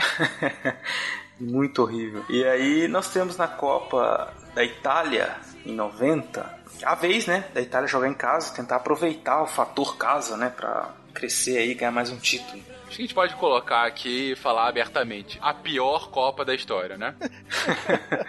Sejamos francos aqui, vamos colocar em pratos limpos. Bem ruim mesmo, nossa. Baixo saldo de gols, qualidade técnica ruim. Foi o que você falou antes, né, Beraba? O futebol brilhante foi morto lá em 82, né? A morte do futebol arte. Então, nos anos 80, início dos anos 90, A era Dunga. já era Dunga, mas é- o Dunga é uma representação sensacional, porque é bem isso. É um futebol duro, é um futebol de marcação. Aí, de um ponto de vista até da evolução do esporte, vocês chegaram a comentar rapidamente que, assim, em 70, o Brasil era uma grande potência, sem dúvida, tinha craques imortalizados, uma seleção gigantesca. Só que o Will comentou no episódio passado que ele tinha uma coisa que, assim, pou- poucas seleções na época prestavam tanta atenção. Ele tinha um senhor preparador físico, que era o Parreira. Que era Milico. Que era, que era menino. É, mas era? É, é, pois é. É, E você vê que na Copa de 70, a, a final personifica isso. Na Copa de 70, o Brasil ganhava os jogos no segundo tempo, porque ele tinha um preparo físico muito superior às outras seleções. Você vê a semifinal contra o Uruguai, ele ganhou no segundo tempo. A final contra a Itália, ele ganhou no segundo tempo. E Jogando- quase todos os outros jogos jogava e joga muito mais do que a outra, né? Os outros times Jogando morriam em campo. Na altitude? Pois é, México. então, eles fizeram uma preparação antes e, e durante a Copa excepcional. E essa questão da preparação física, do jogo mais intenso, ele acaba explodindo do final dos anos 80 para o início dos anos 90. E- a Copa de 90, ela é o marco disso, de um futebol mais retranqueiro, menos vistoso, de um jogo mais pegado, mais falta, menos gols. Futebol mais feio, mas muito mais pegado. Daí o Dunga ser realmente ah, o nosso craque, né, de 90, porque realmente é isso, é um futebol realmente de retranca. E não à toa você vê os, os baixos saldos de gol de quase todos os jogos da Copa, né? Sim. Pô, mas ela começa promissora, né? Na abertura tem Camarões e Argentina, não é isso? Ah, esse jogo Sim, é outro, outro jogo sensacional. Esse não é, um, não é um jogo dos que ninguém se lembra, mas né, claro que todo mundo lembra que é muito foda esse jogo. Roger Milá. Roger Milá, foi aí que ele começou a ficar famoso pro mundo, né? E tem a contusão do Pupido também, se eu não me engano, nesse jogo. Que tem uma fratura exposta, né? Aí entra o Goicocheia. Sérgio no Pegador, era, todo mundo tirava sarro dele na, na Copa, que ele era pegador de borboleta, que ele só furava é, levantamento na área, mas ele era pegador de pênalti, né? Se consagra pegando pênaltis, né? Exatamente. Pois é. E fechou o jogo contra a gente, né? O único jogo que o Brasil jogou bem. É, o Brasil jogou bem esse jogo. Eu, eu lembro assim do jogo de o Careca perder gol, o Bebeto perder gol. E aí o, o- o- basicamente achou uma bola a Argentina, o Maradona, né? Pega a bola no meio, leva mais ou menos no meio de campo e faz um lançamento com a Ninja que dribla o Tafarel e faz o gol. E aí a, a crônica esportiva pegou no pé do Dunga porque ele não fez a falta no, no Maradona, né? Quando tinha que ter feito. Uhum. E aí o Uhum. Dunga é execrado, né? Até chegar a Copa de 94. A briga com a imprensa já vinha de antes. Novamente, a preparação e a, vamos dizer assim, a concentração brasileira para a Copa foi um auê, foi quase um carnaval. Então você tem familiares, convidados e tudo mais. Todo mundo podia entrar, vamos dizer assim, mas a imprensa era boicotada porque malhava o time, já malhava o time antes. Então a imprensa esportiva já estava com o nariz torcido. E o time brasileiro não era dos melhores. Para quem não se lembra, o técnico era o Sebastião Lazzaroni. Que depois disso sumiu, né? Ah, se falava que ele ia treinar na Fiorentina, eh, o melhor técnico do mundo, lá lá lá, morreu na casca. Uhum. Eu lembro ele no Paraná depois, mas sem muita expressão. E ele tentou eh, jogar com Líbero, né? Com Mauro Galvão de Isso, Líbero. a invenção do líbero, pode crer. Mauro Galvão. E se falava muito na- da troca do treinador durante toda a- eliminatória, né? Então ele já chegou extremamente contestado. Mas cai justamente no jogo que, que joga bem. É, como o, o Beraba comentou, o, o grande jogo da seleção foi contra a Argentina, que acabou sendo uma derrota, né? Uhum. Que é um lance que foi repetido a exaustão. Cláudio Canija cortando o Tafarel e só deslizando pra, pra dentro do gol. Na prorrogação, se eu não me engano. Não foi na Não, prorrogação? não. Não, Tempo Não, foi no normal? final do jogo. normal. Finalzinho, né? Finalzinho Foi do jogo. final do jogo. E aí o time cai, né? Tem que lembrar que a própria campanha da Argentina, que chega à final, é uma campanha pífia. A Campanha, a Argentina foi aos trancos, como vocês comentaram. A Argentina começa perdendo de Camarões na estreia da Copa, né? É, a atual campeã, antigamente, né? A atual campeã sempre abria o jogo, né? Abria a Copa do Mundo. Acaba perdendo de 1 a 0 ela depois acaba ganhando da União Soviética, empata com a Romênia. Ela se classifica como uma das melhores terceiras colocadas, que nem tem mais isso, porque diminuiu o número de times. E aí ganha do Brasil com esse gol. Ela chega nas quartas, ganha nos pênaltis da Iugoslávia, na semifinal ganha dos pênaltis da Itália e perde da Alemanha. Então, se você for ver, a Argentina em foi sete jogos teve duas vitórias, três empates e duas derrotas. Isso foi a vice-campeã mundial. O Brasil, que foi o Brasil, teve três vitórias e uma derrota. A derrota. Uma coisa que eu lembro dessa Copa é que eu já jogava bola assim com na vizinhança e tal. E aí eu gostava dos nomes dos jogadores da Itália: Totò Schilatti, Walter Zenga. Walter. Zenga. Zenga era ótimo. E eu, aí eu jogava no gol, aí eu falava Zenga no gol. Eu também era goleiro, mas gostava ou tentava imitar René Higuita, da. Colômbia. E a sua defesa do escorpião. Nunca consegui fazer. Você só conseguia imitar a falha dele contra Camarões, né? Ah, essa eu era especialista. Exatamente, exatamente. E é a falha do Iguita, inclusive, essa falha, com o gol do Roger Milá, né? Que possibilita que Camarões supere Marrocos e chegue o mais longe na Copa do Mundo, que ela chega entre as oito melhores seleções. Ela acaba perdendo depois para Inglaterra, mas é uma festa para Camarões, né? Entre os oito melhores do mundo. Isso, nenhuma seleção que não fosse é, europeia ou sul-americana já tinha chegado na- tão longe, né? E Camarões acaba estreando. Até hoje é o melhor resultado numa seleção africana. Não foi fácil não o jogo contra a Inglaterra. Não, 3 a 2 disputado pra caramba.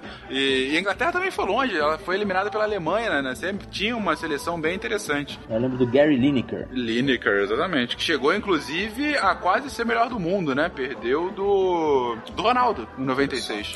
E no contexto da Copa em geral, né, que a gente não comentou, mas que essa Copa em 90 ela estava acontecendo num período de mudanças muito grande no mundo, né? Geopolítico, com a queda do muro e o fim do bloco comunista, da União Soviética, né? Então alguns países fizeram sua última participação na Copa, né? Tchecoslováquia, que depois foi desmembrada, a Alemanha Ocidental e a própria União Soviética também. O título da unificação alemã. É verdade. Eu lembro do Beckenbauer, que era técnico, erguendo a taça e nas capas de jornal era o título da unificação. Uhum. Em 74, né? Jogam elas separadas. Ele era capitão da equipe. E depois, em 90, não é só futebol, né? A gente fala do Brasil como um país do futebol, mas se você for ver a trajetória da Alemanha nas Copas, o impacto que ela teve junto com a história da Alemanha é muito mais significativo, né? Ah, teve a vitória deles em 54 foi fundamental para um período do pós-guerra. Isso. Né? Foi a exatamente. vitória da reconstrução, foi a vitória de, olha, a autoestima da, da Alemanha continua aqui. O nacionalismo voltou a emergir a partir da vitória de 54. Essa vitória de 90 é fundamental para a unificação, que é um período extremamente turbulento, em que você tem regiões separadas durante décadas e e uma vitória justamente para dar a moral necessária, né? É, então, assim, é, mais uma vez, futebol e política estão juntos, né? E aí no time alemão você tinha Lothar Matthäus, que era o relógio do time. Lothar Matthäus. Jürgen. Klinsmann, que era o atacante. E tinha um cabeludinho, um cabelo ca- encaracolado. Como é que era o nome dele? É Wöller. Rudi Isso, Wöller. isso aí. Exatamente. Ruud Völler, Völler. é verdade. Tinha um Völler, bigodão, Völler. pode É. crer. É, era atacante, bigodão, cabelinho Isso. encaracolado. Ele, depois ele vira dirigente. Quase um birubiru, Alemanha. bem sei mesmo. Quase, é, tipo quase, quase birubiru, exatamente. Ah, e o goleiro também que tinha um nome tão excelente quanto italiano, Bodo Wilgner. Bodo Ilgner. Era, Nome nossa. de campeão. Mas assim, bigodão e mullet também era comum ali, 86, 90. Pô, era generalizado. é. Falando em goleiro com nome legal, não era essa Copa que tinha o Predome? Michael Predom, da Bélgica. Da da Bélgica. Bélgica, né? Exatamente. Excepcional, Foi o primeiro cara. goleiro que eu vi indo tentar fazer um gol de cabeça na área adversária. Isso aí, ele sai da, da área dele no último lance, ou nos últimos lances do jogo, pra tentar meter de cabeça na, o gol que seria. Não lembro quanto é que tava a partida, mas eu acho que era o gol de empate. Isso aí. É, acho que sim, era de cabeludo, inclusive, cara. empate. Era, sim. Esse, é- eu tinha álbum, nessa daí eu tinha o álbum, mas eu tinha o álbum oficial, já em 90. É, já existia. Não era- não era ping-pong. Não é mais figurinha de chiclete. Era um negócio mais profissional. Já, é, É. verdade.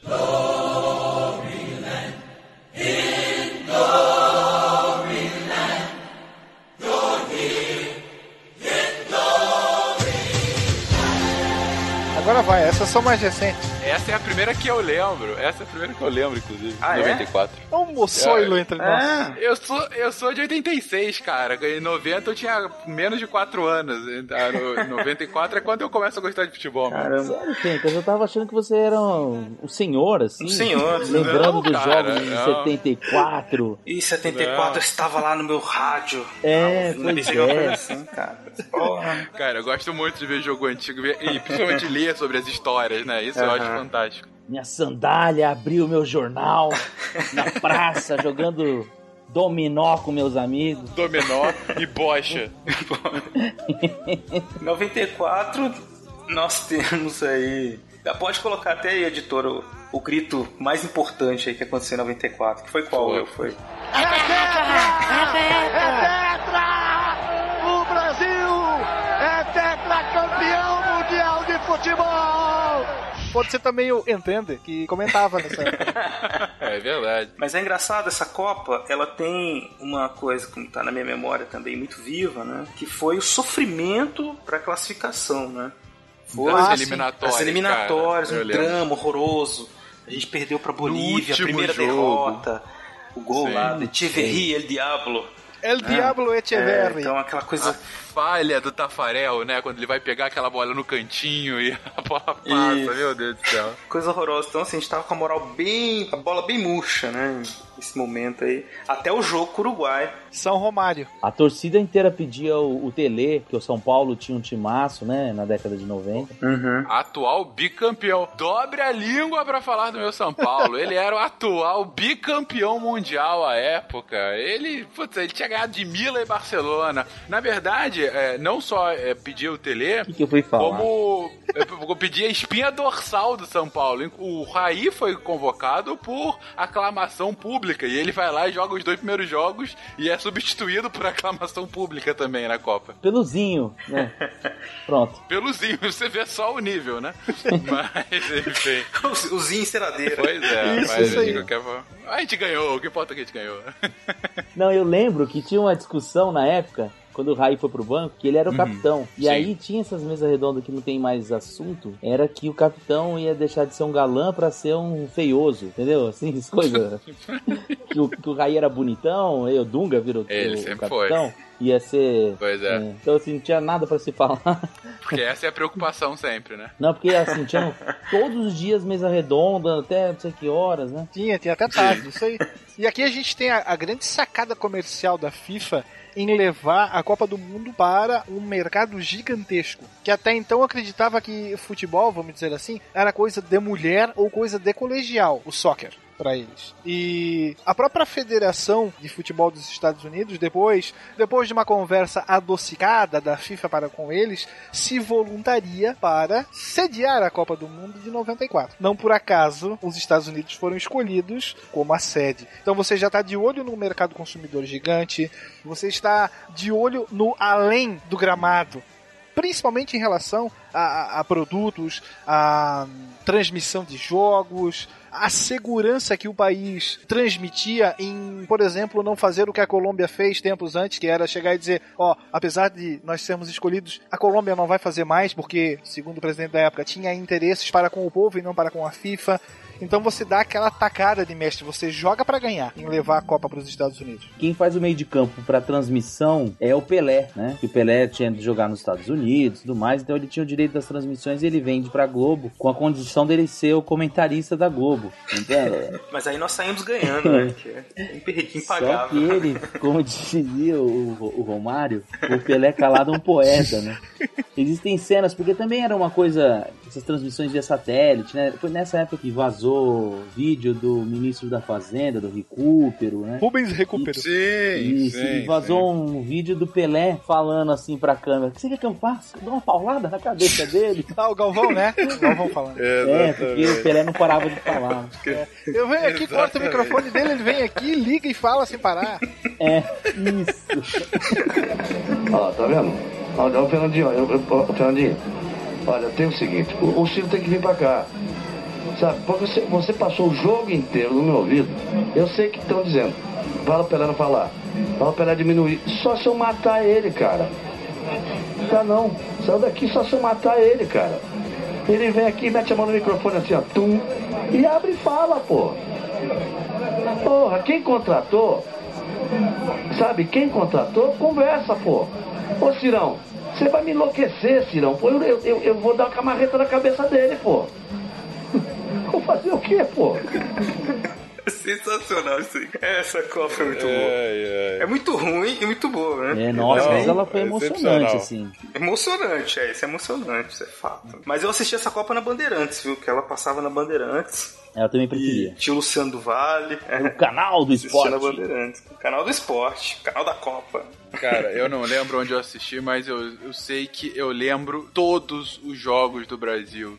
Sabe? Não digo lance a lance, obviamente, assim, mas nitidamente todos os gols do Brasil, momentos de tensão e tudo mais. É aquela Copa realmente que me fez me afeiçoar ao esporte. Eu lembro claramente de eu vendo sozinho na minha casa uh, o jogo de estreia Alemanha e Bolívia, sabe? Assim, ninguém tava importando com isso, eu tava lá vendo. Ai, caraca, que legal, sabe? Desde criancinha se importava com jogos que ninguém Exatamente, se importa. é isso aí, Beraba, é isso aí. Um estudioso do futebol, rapaz. Estudioso. Cara, Alemanha e Bolívia. Quem, quem não gostaria de Alemanha e Bolívia?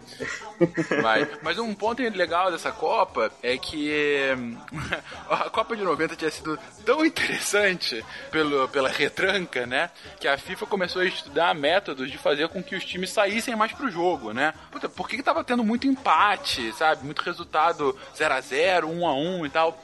Então, lá pra 92, 93, ela começou a fazer uma, um experimento, primeiro no campeonato italiano, depois foi para todos os campeonatos e, e começou a instituir que a vitória não dava mais dois pontos, mais três pontos. Isso fazia com que a vitória ficasse muito mais interessante, né? Você sair do jogo para ganhar do que ficar esperando o um empate. Porque antes, se, por exemplo, na Copa, na, você tem um grupo de quatro, que é o normal da Copa, tem três jogos. Se você empata três jogos e um outro time ganha um e perde dois, você tá na frente do time. Se você empata dois jogos e ganha um jogo que nem foi. É, quem foi? A Argélia, ou sei lá, Camarões, não lembro agora. Que empatou dois, ganhou um, ficou em primeiro no grupo, sendo que os outros também tiveram várias vitórias. Então, assim, nessa fórmula de três pontos pra vitória e um pro empate, eles conseguiam fazer com que o jogo, ou pelo menos tentaram fazer com que o jogo ficasse mais interessante, mais pro ataque. E eles ainda tentaram. Aqui no Brasil teve algumas fórmulas dessas que é, empate sem gols ia ser de zero ponto para cada um, que em alguns campeonatos tentaram que quando tinha empate tinha uma disputa de pênalti de três pênaltis. Quem ganhasse ficava com um ponto, quem perdia ficava com zero, entendeu? A, ainda para ter uma emoção posterior. Acabou que ficou consagrado só essa de três pontos a vitória, um empate. Sempre em busca dos três pontos. Sim, exatamente. Importante são os três pontos. Pô, mas os jogos do Brasil foram, assim, muito emocionantes, assim. E, assim, talvez seja a Copa que a gente lembre mais, assim, porque depois de muito tempo a gente ganhou e aí ficou reprisando até o Brasil voltar dos Estados Unidos com o avião da Muamba. Romário na janelinha, quando É, pousa. Romário na janelinha, é, desfilar em carro aberto, ir falar com o Fernando Henrique, né? Até tudo isso ficou passando jogos toda hora. E aí depois sempre, eu, eu lembro que eu tinha um DVD da Copa de 94, eu ficava vendo os lances, né? Aquele chute do branco. Opa, ah, o gol cala a boca. é. Nossa. né, levaram o branco machucado pra Copa e aí o Leonardo acaba sendo expulso da Copa, não só de um jogo, né? Por causa de uma cotovelada num jogador do- dos Estados Unidos, Toby Ramos, nas oitavas de final, né? E aí o branco teve que entrar de qualquer jeito. Sofrimento. Esse jogo foi um sofrimento. Todos os jogos foram um sofrimento, Um sofrimento. cara. Impressionante. Contra a Todos os Suécia. jogos. Meu Deus. Contra a Suécia, o gol aos 30 e pouco, gol de cabeça do Romário, cara. No meio de dois caras de dois metros de altura, um maluco me acerta aquela cabeçada. É. Entendeu? Foi. O goleiro da. Suécia tinha uma cara meio de louco, assim, ele olhava pra câmera, assim, fazendo tipo... Sim. Na seleção dos Estados Unidos tinha Eric Lalas. Sim. Que parecia o mais completo maluco em campo. Um cabelo todo desgrenhado. Toda bola ele acreditava. Tony Meola, o goleiro. Tony, Tony Meola, Tony Mullets Meola. de Exatamente. Tony Meola. O time que venceu a sensação das eliminatórias sul-americanas, a, a Colômbia. Um dos jogos mais lamentáveis de- como consequência, né, Will? Claro, com certeza. Colômbia chega como com, com ares de favorita nessa Copa, né? Pelé chamava ela de favorita, A inclusive. ge- não, mas a, a geração, a- aquela geração de jogadores colombianos era uma geração muito boa. Você tinha, se eu não me engano, Faustino Com Asprilha, Asprilha. Rincon, Fred Rincon, isso aí. Tinha alguns jogadores de projeção. Só que nós O tivemos. Valderrama. Opa, Carlos Valderrama, né? Com a sua cabeleira inconfundível. Não Exatamente. lembro se René Guita ainda defendia o arco colombiano, mas provavelmente. Acho que sim. Ma- Mas nesse caso do, do jogo com os Estados Unidos, a gente teve um gol contra do zagueiro colombiano Escobar, se eu não me engano. Exatamente. E- Pablo Escobar. E quando o, o time é, o time, a seleção é desclassificada, quando volta-se pra Colômbia, ele é morto. Dizem que por um cartel de, de apostadores que havia apostado uma grana preta na Colômbia, eh, que ela iria mais longe na, na Copa do Mundo. Não logo quando se retorna. Isso, passam uns Mas- seis meses. Assim. Isso, tempos depois ele é morto na rua. Tinha um Balboa também na Exato. seleção do. Não tinha?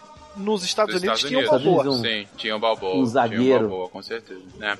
Ah, lembrando que é pela segunda vez na história das Copas dos Estados Unidos tem algum protagonismo, né? Por ele chegar na segunda fase. Lembrando que os Estados Unidos, ele. Ninguém lembra disso. Os Estados Unidos já foi terceiro lugar numa Copa do Mundo. Foi 50, né? Foi em 50, não, foi em 30, não foi? Foi na primeira Copa que ele foi terceiro lugar. Se eu não É, me 50 engano, é posso estar quando enganado. tem a- o milagre, né?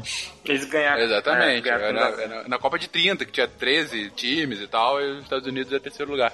Mas de qualquer forma, os Estados Unidos chega na segunda fase e vai pegar o Brasil, porque eles classificam como um dos melhores terceiros colocados e tal. Pega o Brasil, só que a gente joga no dia de independência dos Estados Unidos contra os Estados Unidos. Não era em qualquer dia, era o 4 de julho. 4 de julho, é, se eu não me engano, foi, foi em Dallas o jogo, mas sei lá, eu sei que era um calor. Você tava vendo no- na televisão o calor que fazia em campo. Era um negócio assim, ah, to- todo mundo não se aguentava, ninguém tava conseguindo correr direito. E foi um jogo, uma tensão inacreditável. Aí no final do primeiro tempo, o Leonardo me acerta aquela cotovelada na fuça do- do, do americano. E a gente joga todo o segundo tempo com um cara a menos, cara. Com aquele time, puta, foi uma tensão. Lembrando que o Brasil na primeira fase foi passando bem, só que ele tomou um empate da Suécia no terceiro jogo. E assim, o Brasil tava bem, ok, mas não era nada excepcional. Era aquela coisa assim, vamos ver onde é que a gente vai chegar, né? E vamos que vamos.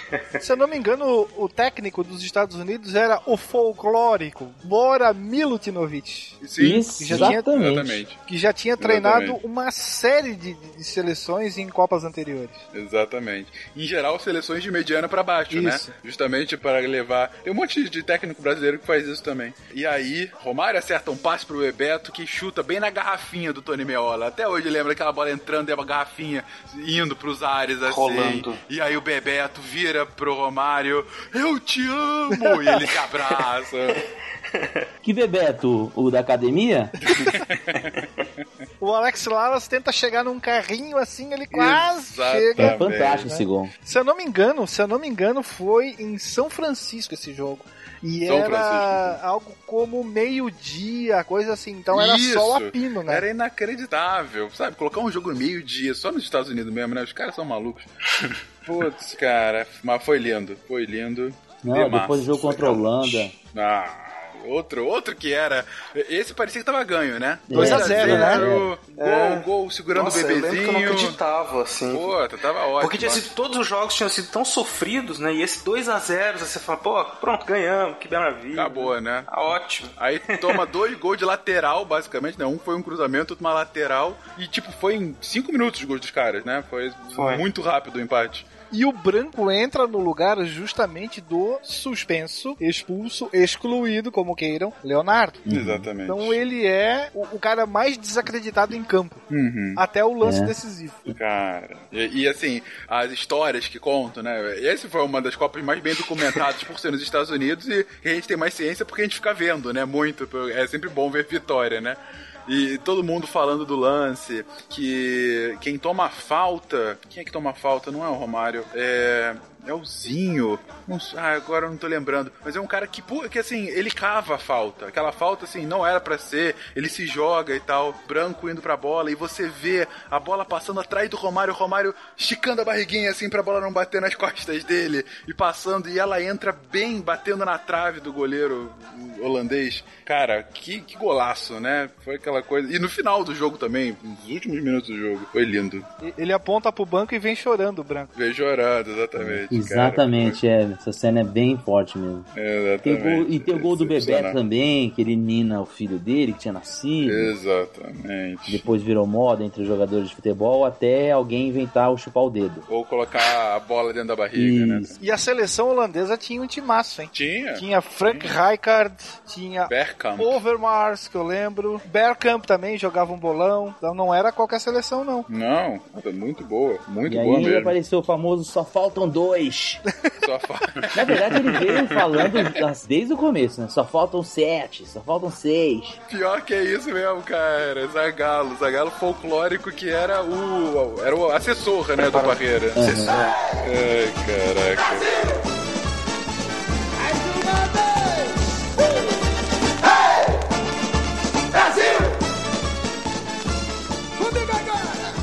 Muito bom. E aí aquela semifinal disputada pra cacete com a Suécia. A Suécia que tinha empatado com a gente na primeira fase. E aí no final do jogo, golzinho de cabeça do Romário também. E aquela final contra a Itália, né, cara? E, e como o Will comentou no início, né? Itália que mais uma vez chega aos trancos e barrancos, se classifica depois de uma campanha horrorosa na primeira fase. A Itália, ela perde da Irlanda no primeiro jogo, ganha da Noruega no segundo e empata com o México. O grupo todo da Itália, as quatro seleções foram com quatro pontos. A Itália se classifica porque fez mais gol do que a Noruega, se classifica em terceiro lugar. E vai, chega desacreditada, ganha da Nigéria com um gol no finalzinho. Finalzinho não, um gol literalmente na prorrogação. Agora eu tô vendo aqui, um gol na prorrogação contra a Nigéria. Ganha da Espanha também no último lance do jogo, Baggio, que era um craque na época, né? O Baggio era a estrela da Copa. E também fez quase todos os gols da Itália até lá. O Baggio faz um gol no último lance contra a Espanha. E aí a Itália ganha da sensação da Copa, que era a Bulgária, que nunca mais fez nada na história das Copas. Tinha lá o uh, Hristos Stoichkov. Stoichkov. Bulgária, Stoichkov. exatamente. Stoichkov, É, famoso. Bulgária que, a- que tinha eliminado a Alemanha nas quartas, perde de 2 a 1 da Itália e aí chega na final contra o Brasil, relembrando a final de 70, né? O último é, é, campeonato do Brasil. Se fosse seguir a lógica, né? A Itália seria campeã, né? A primeira seleção tetracampeã. Exatamente. É, de novo, Exatamente, verdade. a primeira tetracampeã. Assim como lá em 70 seria a primeira tricampeã, né? Era mais uma vez um, um embate, assim, pela liderança, né? Isso aí. E, e que jogo sofrido, né? Puta que pariu, que jogo sofrido da porra, cara. A gente Nossa. dominou, mas a, gente- a bola não entrava. Parecia Brasil e França em 86, né? A bola não entrava, cara. Eu lembro até hoje de um chute despretensioso, acho que foi do Mauro Silva, sei lá, que o goleiro Pagliuca. o Gianluca Pagliuca, Pagliuca. ele pega, a bola escapa, bate no chão, bate na trave e volta. Aí ele vai, pega a bola e dá um beijinho na trave. Vocês se lembram desse Isso. lance? Eu lembro, lembro. Ou, ou de um lance que o Romário perde, um cruzamento, o Romário tava dentro da pequena área, a bola vai devagarzinho do lado da trave, o desespero, isso já na prorrogação, o desespero de todo brasileiro, assim, sabe, meu Deus, a gente vai perder esse jogo, eu não acredito, não tá entrando. O desespero é tão grande que até o Viola entrou. Até o Vi- e o Viola quase faz um gol. Imagina se a gente fosse campeão mundial gol do Viola, cara, que coisa absurda que seria. ah, mas foi muito legal. Primeira Copa que eu vi ser campeão. Foi muito legal. A Itália tinha, na época, aquele que era considerado o melhor zagueiro do mundo, Franco Baresi. O Baresi, grande xerife, o dono da zaga italiana. Se eu não me engano, ele se machuca no começo da Copa e ele volta pra final. Sim. E ele perde o pênalti na final. O primeiro, né? É. Ele abre as cobranças perdendo. É, os dois donos do time, né? Ele e o Baggio. Isso. É. Ele, ele chuta pra fora, inclusive, né? Acabou! Ele chuta pra fora. E aí o. Não, o, o Baresi começa chutando pra fora. Aí É. vai o Márcio Santos, perde também pro Brasil. Ah, mas aí é só pra deixar mais emocionante, né? Pô, é claro, né? A bola do Romário que me bate na trave ali e entra. E o desespero do Palhuca vendo a bola entrar. Eu lembro até hoje da bola entrando. O Romário só comemorando assim, o Palhuca com a mão na cabeça assim. Eu não acredito que essa bola entrou. Gente, eu devo confessar Ah, que cara. eu não vejo pênalti. Nem Ah, eu- quando é olha, jogo nada a ver, assim, que eu tô vendo só pra. Nem quando é jogo que ninguém se importa e ninguém vê. Então eu fico ansioso no pênalti, falo, meu Deus. Aí eu fico, quando o jogo me importa, que é do meu time, né? é, ou da seleção brasileira e tal. Aí eu mudo de canal, aí eu vou dar uma volta no quarteirão. Minha mãe ficou no, no elevador vendo essas cobranças de tanto nervosismo que ela não aguentou. Pô, então, mas eu Vocês se lembram da comemoração depois? As pessoas não se aguentavam em si, né? É. É, foi um carnaval. Invasão de campo, Cara. cambalhota. Eu digo aqui no Brasil mesmo. Aqui no Brasil Ah. foi uma, uma maluquice mesmo. Eu tenho um tio que estourou o rojão na mão. A gente tinha aquela coisa em 94 da morte do Senna, né? Que tava o Brasil todo Verdade, ah, verdade. envolto naquilo. Quer dizer, teve homenagem a ele, Sim. o nosso herói que morreu. Então, a comemoração foi toda foi uma apoteose assim, nacional. Ah, ganhamos. É tetra, é tetra. É verdade. Diz bem sobre a respeito. Teve o caso do Maradona, né, novamente. Isso, é Puta verdade. que cara. Ai, meu Deus, eu lembro até hoje. Era Argentina e Suíça, se eu não me engano. Não, acho que era Grécia, não era Grécia? Era acho que era Grécia. Grécia? É. Ah, então e é aí ele Grécia. faz o gol, sai todo com cara de malvadão É, pra câmera, É, pra câmera. fazendo Sei, caras sei, e bocas e tudo mais, Isso, como se ele tivesse ah, voltado pro futebol. E aí cai no exame É, antidoping. ele ficou um tempo afastado, né? É, eu acho que já tinha dado o rolo dele no Napoli, na Itália. Questão de cocaína e o diabo aí, Sim. que ele era usuário quanto mais. Uhum. Uhum. E aí era um retorno dele meio já fora de forma, né? Sim, sim, sim.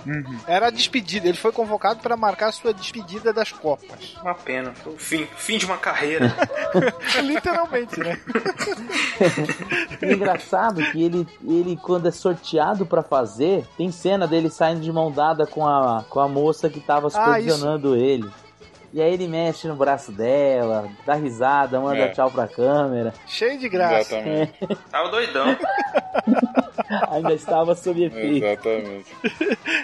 Impressionante, cara. E a Argentina que é eliminada também por uma outra sensação da Copa, Romênia, daquele Raj, lembra dele? Sim, Sim. Rad. Raj, ele acaba ganhando na, da Argentina nas oitavas que cai. O leste europeu sempre apronta nas Copas. é né? verdade, é verdade. Mas o grande nome, o grande nome foi do Romário, né? Sim, Sim, verdade. O ápice. Inclusive. Considera-se, inclusive, que ele ganhou a Copa praticamente sozinho por Brasil. Uhum. É, eu, É, eu claro, acho um eu acho que é too much, exagero, mas. né? Né? É, É, não, foi- não. Mas aí eu lembro que antes de, de embarcarem para os Estados Unidos, ele tinha prometido que ia trazer o, o tetracampeonato, aquela jogada de marketing. Não, mas o lance dele é que ele tinha classificado o Brasil contra o Uruguai, né? Tinha Então, classificado. Tinha, tinha, Porque tinha. ele não era sequer convocado até então. E depois Isso, da noite esse que é o pro negócio, dia, né? ele vira o dono do time. Exatamente. Ele não era convocado, esse que é o ponto. Mas assim, na Copa, ele foi decisivo contra a Suécia e tal, fez alguns gols. Mas assim, pra mim, o, o grande questão do Brasil foi o sistema defensivo, né? O ferrolho. Que, é, era muito sólido, era muito só- A gente... Nós tínhamos nosso xerife Ricardo Rocha. Isso, assim, é, a gente tá falando Seu que a gente, a gente passou nervoso e tudo mais, mas assim, você vai ver o jogo, melhores momentos, tirando o jogo contra a Holanda, que eu acho que foi quando a gente mais teve, e no final do jogo da Argentina também, porque a gente tava, do, Argentina, dos Estados Unidos, que a gente tava com menos gente, em todos os outros jogos o Brasil dominou, não conseguia fazer gol, mas assim, também não passava tanto sufoco. Era uma seleção bem equilibrada, vamos colocar assim. Segundo dizia o Parreira na época, o importante é não levar gol, né? A bola entrar ou não é um detalhe. É, o gol é só um detalhe. Gol é só, é só um detalhe. Exatamente. O importante não levar É, gol. e ele mas coloca foi. dois cabeças de área, né? Dois cabeças de área, o, o, o Mauro Silva e o, e o Dunga, que era uma novidade ali pro futebol brasileiro. Depois todos os times vão repetir no nos campeonatos brasileiros subsequentes. Mas até então Com ninguém certeza. jogava com dois volantes marcadores, né? Não. E é o que ele coloca, né? Eu lembro que o time chega mudado para a Copa de 94, porque a gente tinha. Eu lembro que os titulares eram o Ricardo Rocha e o E o Ricardo Gomes. Isso. O Ricardo Gomes, o Gomes, se eu não me engano, ele sofre uma lesão e nem vai. Isso. E É o cortado Rocha passa lá, a ser banco. lá. Porque aí a gente tem ali ah, os dois zagueiros, o Aldair e o Márcio Santos. E aí nas laterais a gente tem o Jorginho e o Leonardo. o Leonardo, que depois é substituído pelo Branco. Isso. E aí no meio a gente tem o Exterminador do Futuro, o Dunga, o Mauro Silva e o Mazinho, que se eu não me engano acaba, Mazinho. né? O, Ma, o Mazinho acho que joga na posição do Raí e o Zinho em Ceradeira, ou o Peru como queiram, completando Uhum. ali a, o 4-4 e aí o 2, Bebeto e Romário, né? Isso. Bebeto Romário. Mas você vê que desses 10, 8 com uma disposição mais defensiva, né? Sim. Você tem assim, ah, talvez Retranca, o retranca. Jorge, é, talvez o Jorginho apoiasse um pouco mais. O Cafu quando entrou, Sim. ele entrou em alguns jogos inclusive e tal. O Mazinho no Palmeiras era o segundo volante e vira Então, meia. o jogo era armado pelo Mazinho e pelo Zinho, gente. Imagina o que é isso, sabe? Meu é, Deus. É um negócio assim, era uma retranca bem retranca mesmo. E a gente, às vezes, escapava, às vezes surgia o gol, né? Esse que era o negócio. Que era um mero detalhe, não esqueça. Era o mero Detalhe, detalhe. né? Mas ganhamos, que importa que a gente ganhou? Ganhou, foi. É tetra, e tem um meme aí pra gente até hoje, maravilhoso, É. do Pelé e do. Tem a história clássica do avião da Muamba que o Beraba comentou aí, né? É Ah, é verdade, foi o Marcos, Marcos falou. Ah, o- que a gente é. chegou aqui com um avião, avião carregado, né? caras trouxeram Muitas geladeiras. toneladas, 17 toneladas de bagagem. Umas comprinhas, né, que eles fizeram. Tava nos Estados Unidos. Pô, o Marcos, eu acho que teve mais recente lá, você vai pros Estados Unidos, tem que fazer umas comprinhas, né? É, eu fui com duas malas e voltei com oito. E aí chegaram aqui com um monte de, de malas e o Ricardo Teixeira proibiu, não queria que tivesse, fosse feita vistoria pela Receita Federal, senão ele cancelava o, o desfile da seleção. Imagina só o que eles trouxeram, né? Olha só. Que tipinho, Mas hein? o que ninguém fala na história das Copas de 94, que a gente teve um outro recorde. Pela primeira vez a gente teve uma seleção asiática que chegou na segunda fase. A Arábia Saudita acabou sendo eliminada pela Suécia. Foi a primeira vez que a seleção asiática passa. Olha só. Eu sempre trazendo fatos relevantes. O ouvinte com certeza não conseguiria dormir se não ouvisse hoje. O, o Sheik invadiria o campo novamente. E aí nós chegamos na Copa da França. Podemos pular, né? A Copa.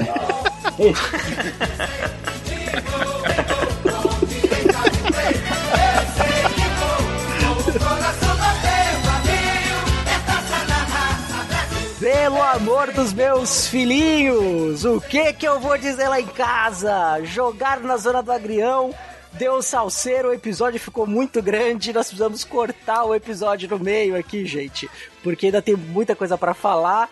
Fiquei no departamento médico, me vetou no vestiário, minutos antes de entrar no gramado para disputar essa partida aí com os meus colegas, o professor geral da instrução, mas não deu para participar, então a coisa ficou solta aí.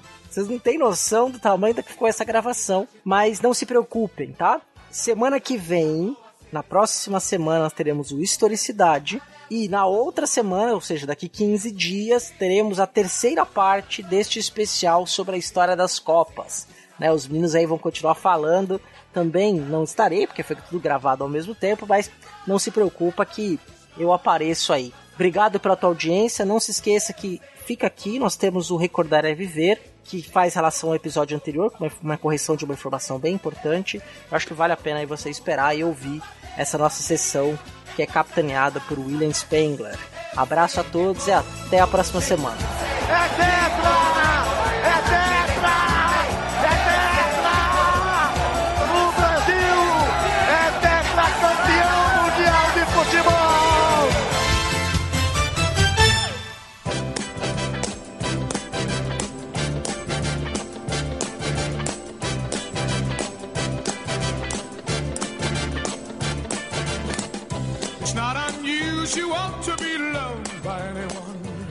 Olá a todos, aqui é Klaus de Sobradinho, Distrito Federal. Estou aqui para responder a questão de Cuba, né, que foi falado no finalzinho do cast. Bom, uma curiosidade: Cuba, também conhecido como os Leões do Caribe, e jogam uniforme titular né, totalmente vermelho, uniforme B totalmente branco. E para matar a questão, sim, a única participação deles foi em 38, melhor resultado deles também, que é chegar nas quartas de final. E só uma curiosidade, primeira partida deles foi 3 a 1 contra a Jamaica em 1930. Melhor resultado foi Cuba 9, Porto Rico 0 em 1995. E o pior resultado foi Suécia 8, Cuba 0 em 38. Bom, era isso que eu tinha a dizer. Muito obrigado, esperando aí a parte B do cast.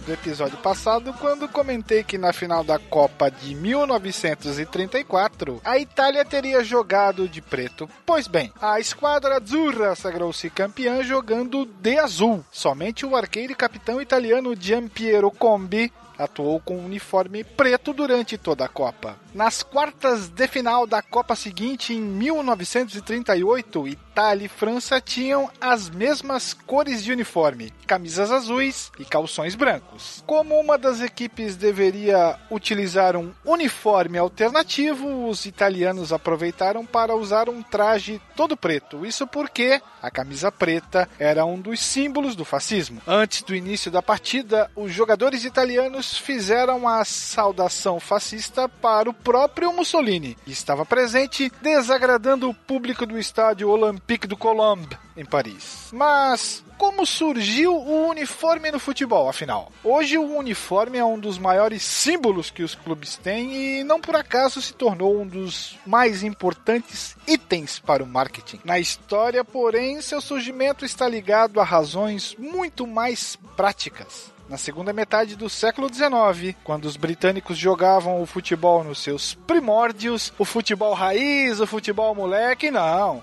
Moleque não, mas sim aristocrático. Os uniformes como conhecemos hoje não existiam. Clubes jogavam até em regras diferentes de acordo com o local onde a partida era realizada. A única forma de diferenciar os jogadores era por acessórios como chapéus, cachecóis. Sim, eles jogavam no frio da Inglaterra nessa época, ou lenços sobre os uniformes brancos de cricket. Isso porque muitos dos jogadores de futebol eram também jogadores de cricket, que procuravam atividade para o inverno, já que o cricket era jogado no verão. Posteriormente, a padronização das regras do esporte também acabou gerando uma padronização do uso do uniforme como uma necessidade. Voltando às Copas, afinal de contas, por que a Itália veste o azul se ele não está presente na sua bandeira? Parla, amigo Caspita! Simples, a história explica. Você sabe ou já ouviu falar que a formação da nação italiana, como a conhecemos hoje, foi um tanto quanto confusa. Durante séculos, a Itália, mais do que um país, na verdade, um amontoado de reinos, era uma ideia de nação, que começou a ganhar forma com os esforços do nosso conhecido Giuseppe Garibaldi, no final do século XIX, e mais tarde do rei Vítor Emanuel III, já na primeira metade do século XX. Foi durante o reinado deste monarca que a famosa equipe de futebol italiano iniciou sua participação em competições internacionais. No dia 15 de maio de 1910, a seleção jogou sua primeira partida internacional contra a Alemanha, utilizando uma camisa branca a cor do brasão real. A partir de 1922, o Scratch italiano começou a usar o azul, que era a cor da bandeira da Casa Real de Savoia, da qual pertencia o rei Vítor Emanuel III. E a camisa canarinho da seleção brasileira? Bom, se alguém ainda tem dúvidas sobre os reflexos da derrota da Copa do Mundo de 1950 no futebol brasileiro, o trauma mexeu até com a cor da camisa usada pela seleção a partir de então. Conforme foi pontuado, quando sediou o Mundial há 68 anos, o Brasil jogava a quarta Copa com camisas brancas. Desta vez com um gola polo, em substituição ao modelo em V. Mas, três anos depois, o jornal carioca Correio da Manhã promoveu um concurso para escolher o novo modelo do uniforme brasileiro, vencido pelo desenhista, jornalista e escritor Aldir Schli. A camisa verde e amarela, criada então pelo jovem de 19 anos, foi capa do jornal em 17 de dezembro de 1953 com a seguinte manchete: Escolhida oficialmente a nova camisa da Confederação Brasileira de Desportos. Opa, opa, opa! O árbitro já trilou o apito e ergueu o braço. É final de jogo. Saudações históricas e um abraço.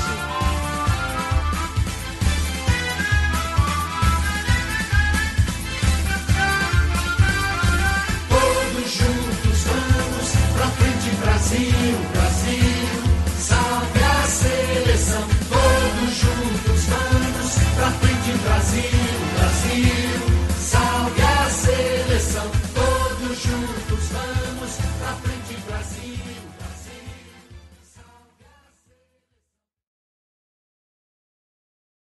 Vou discordar do relato. Discordar de mim não é novidade nenhuma. Pra mim. Não é novidade. Foi pênalti. Pra mim foi pênalti.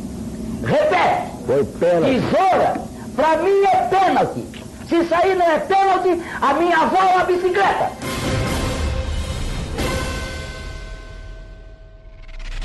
Este programa foi editado por Talkencast, edições e produções de podcast.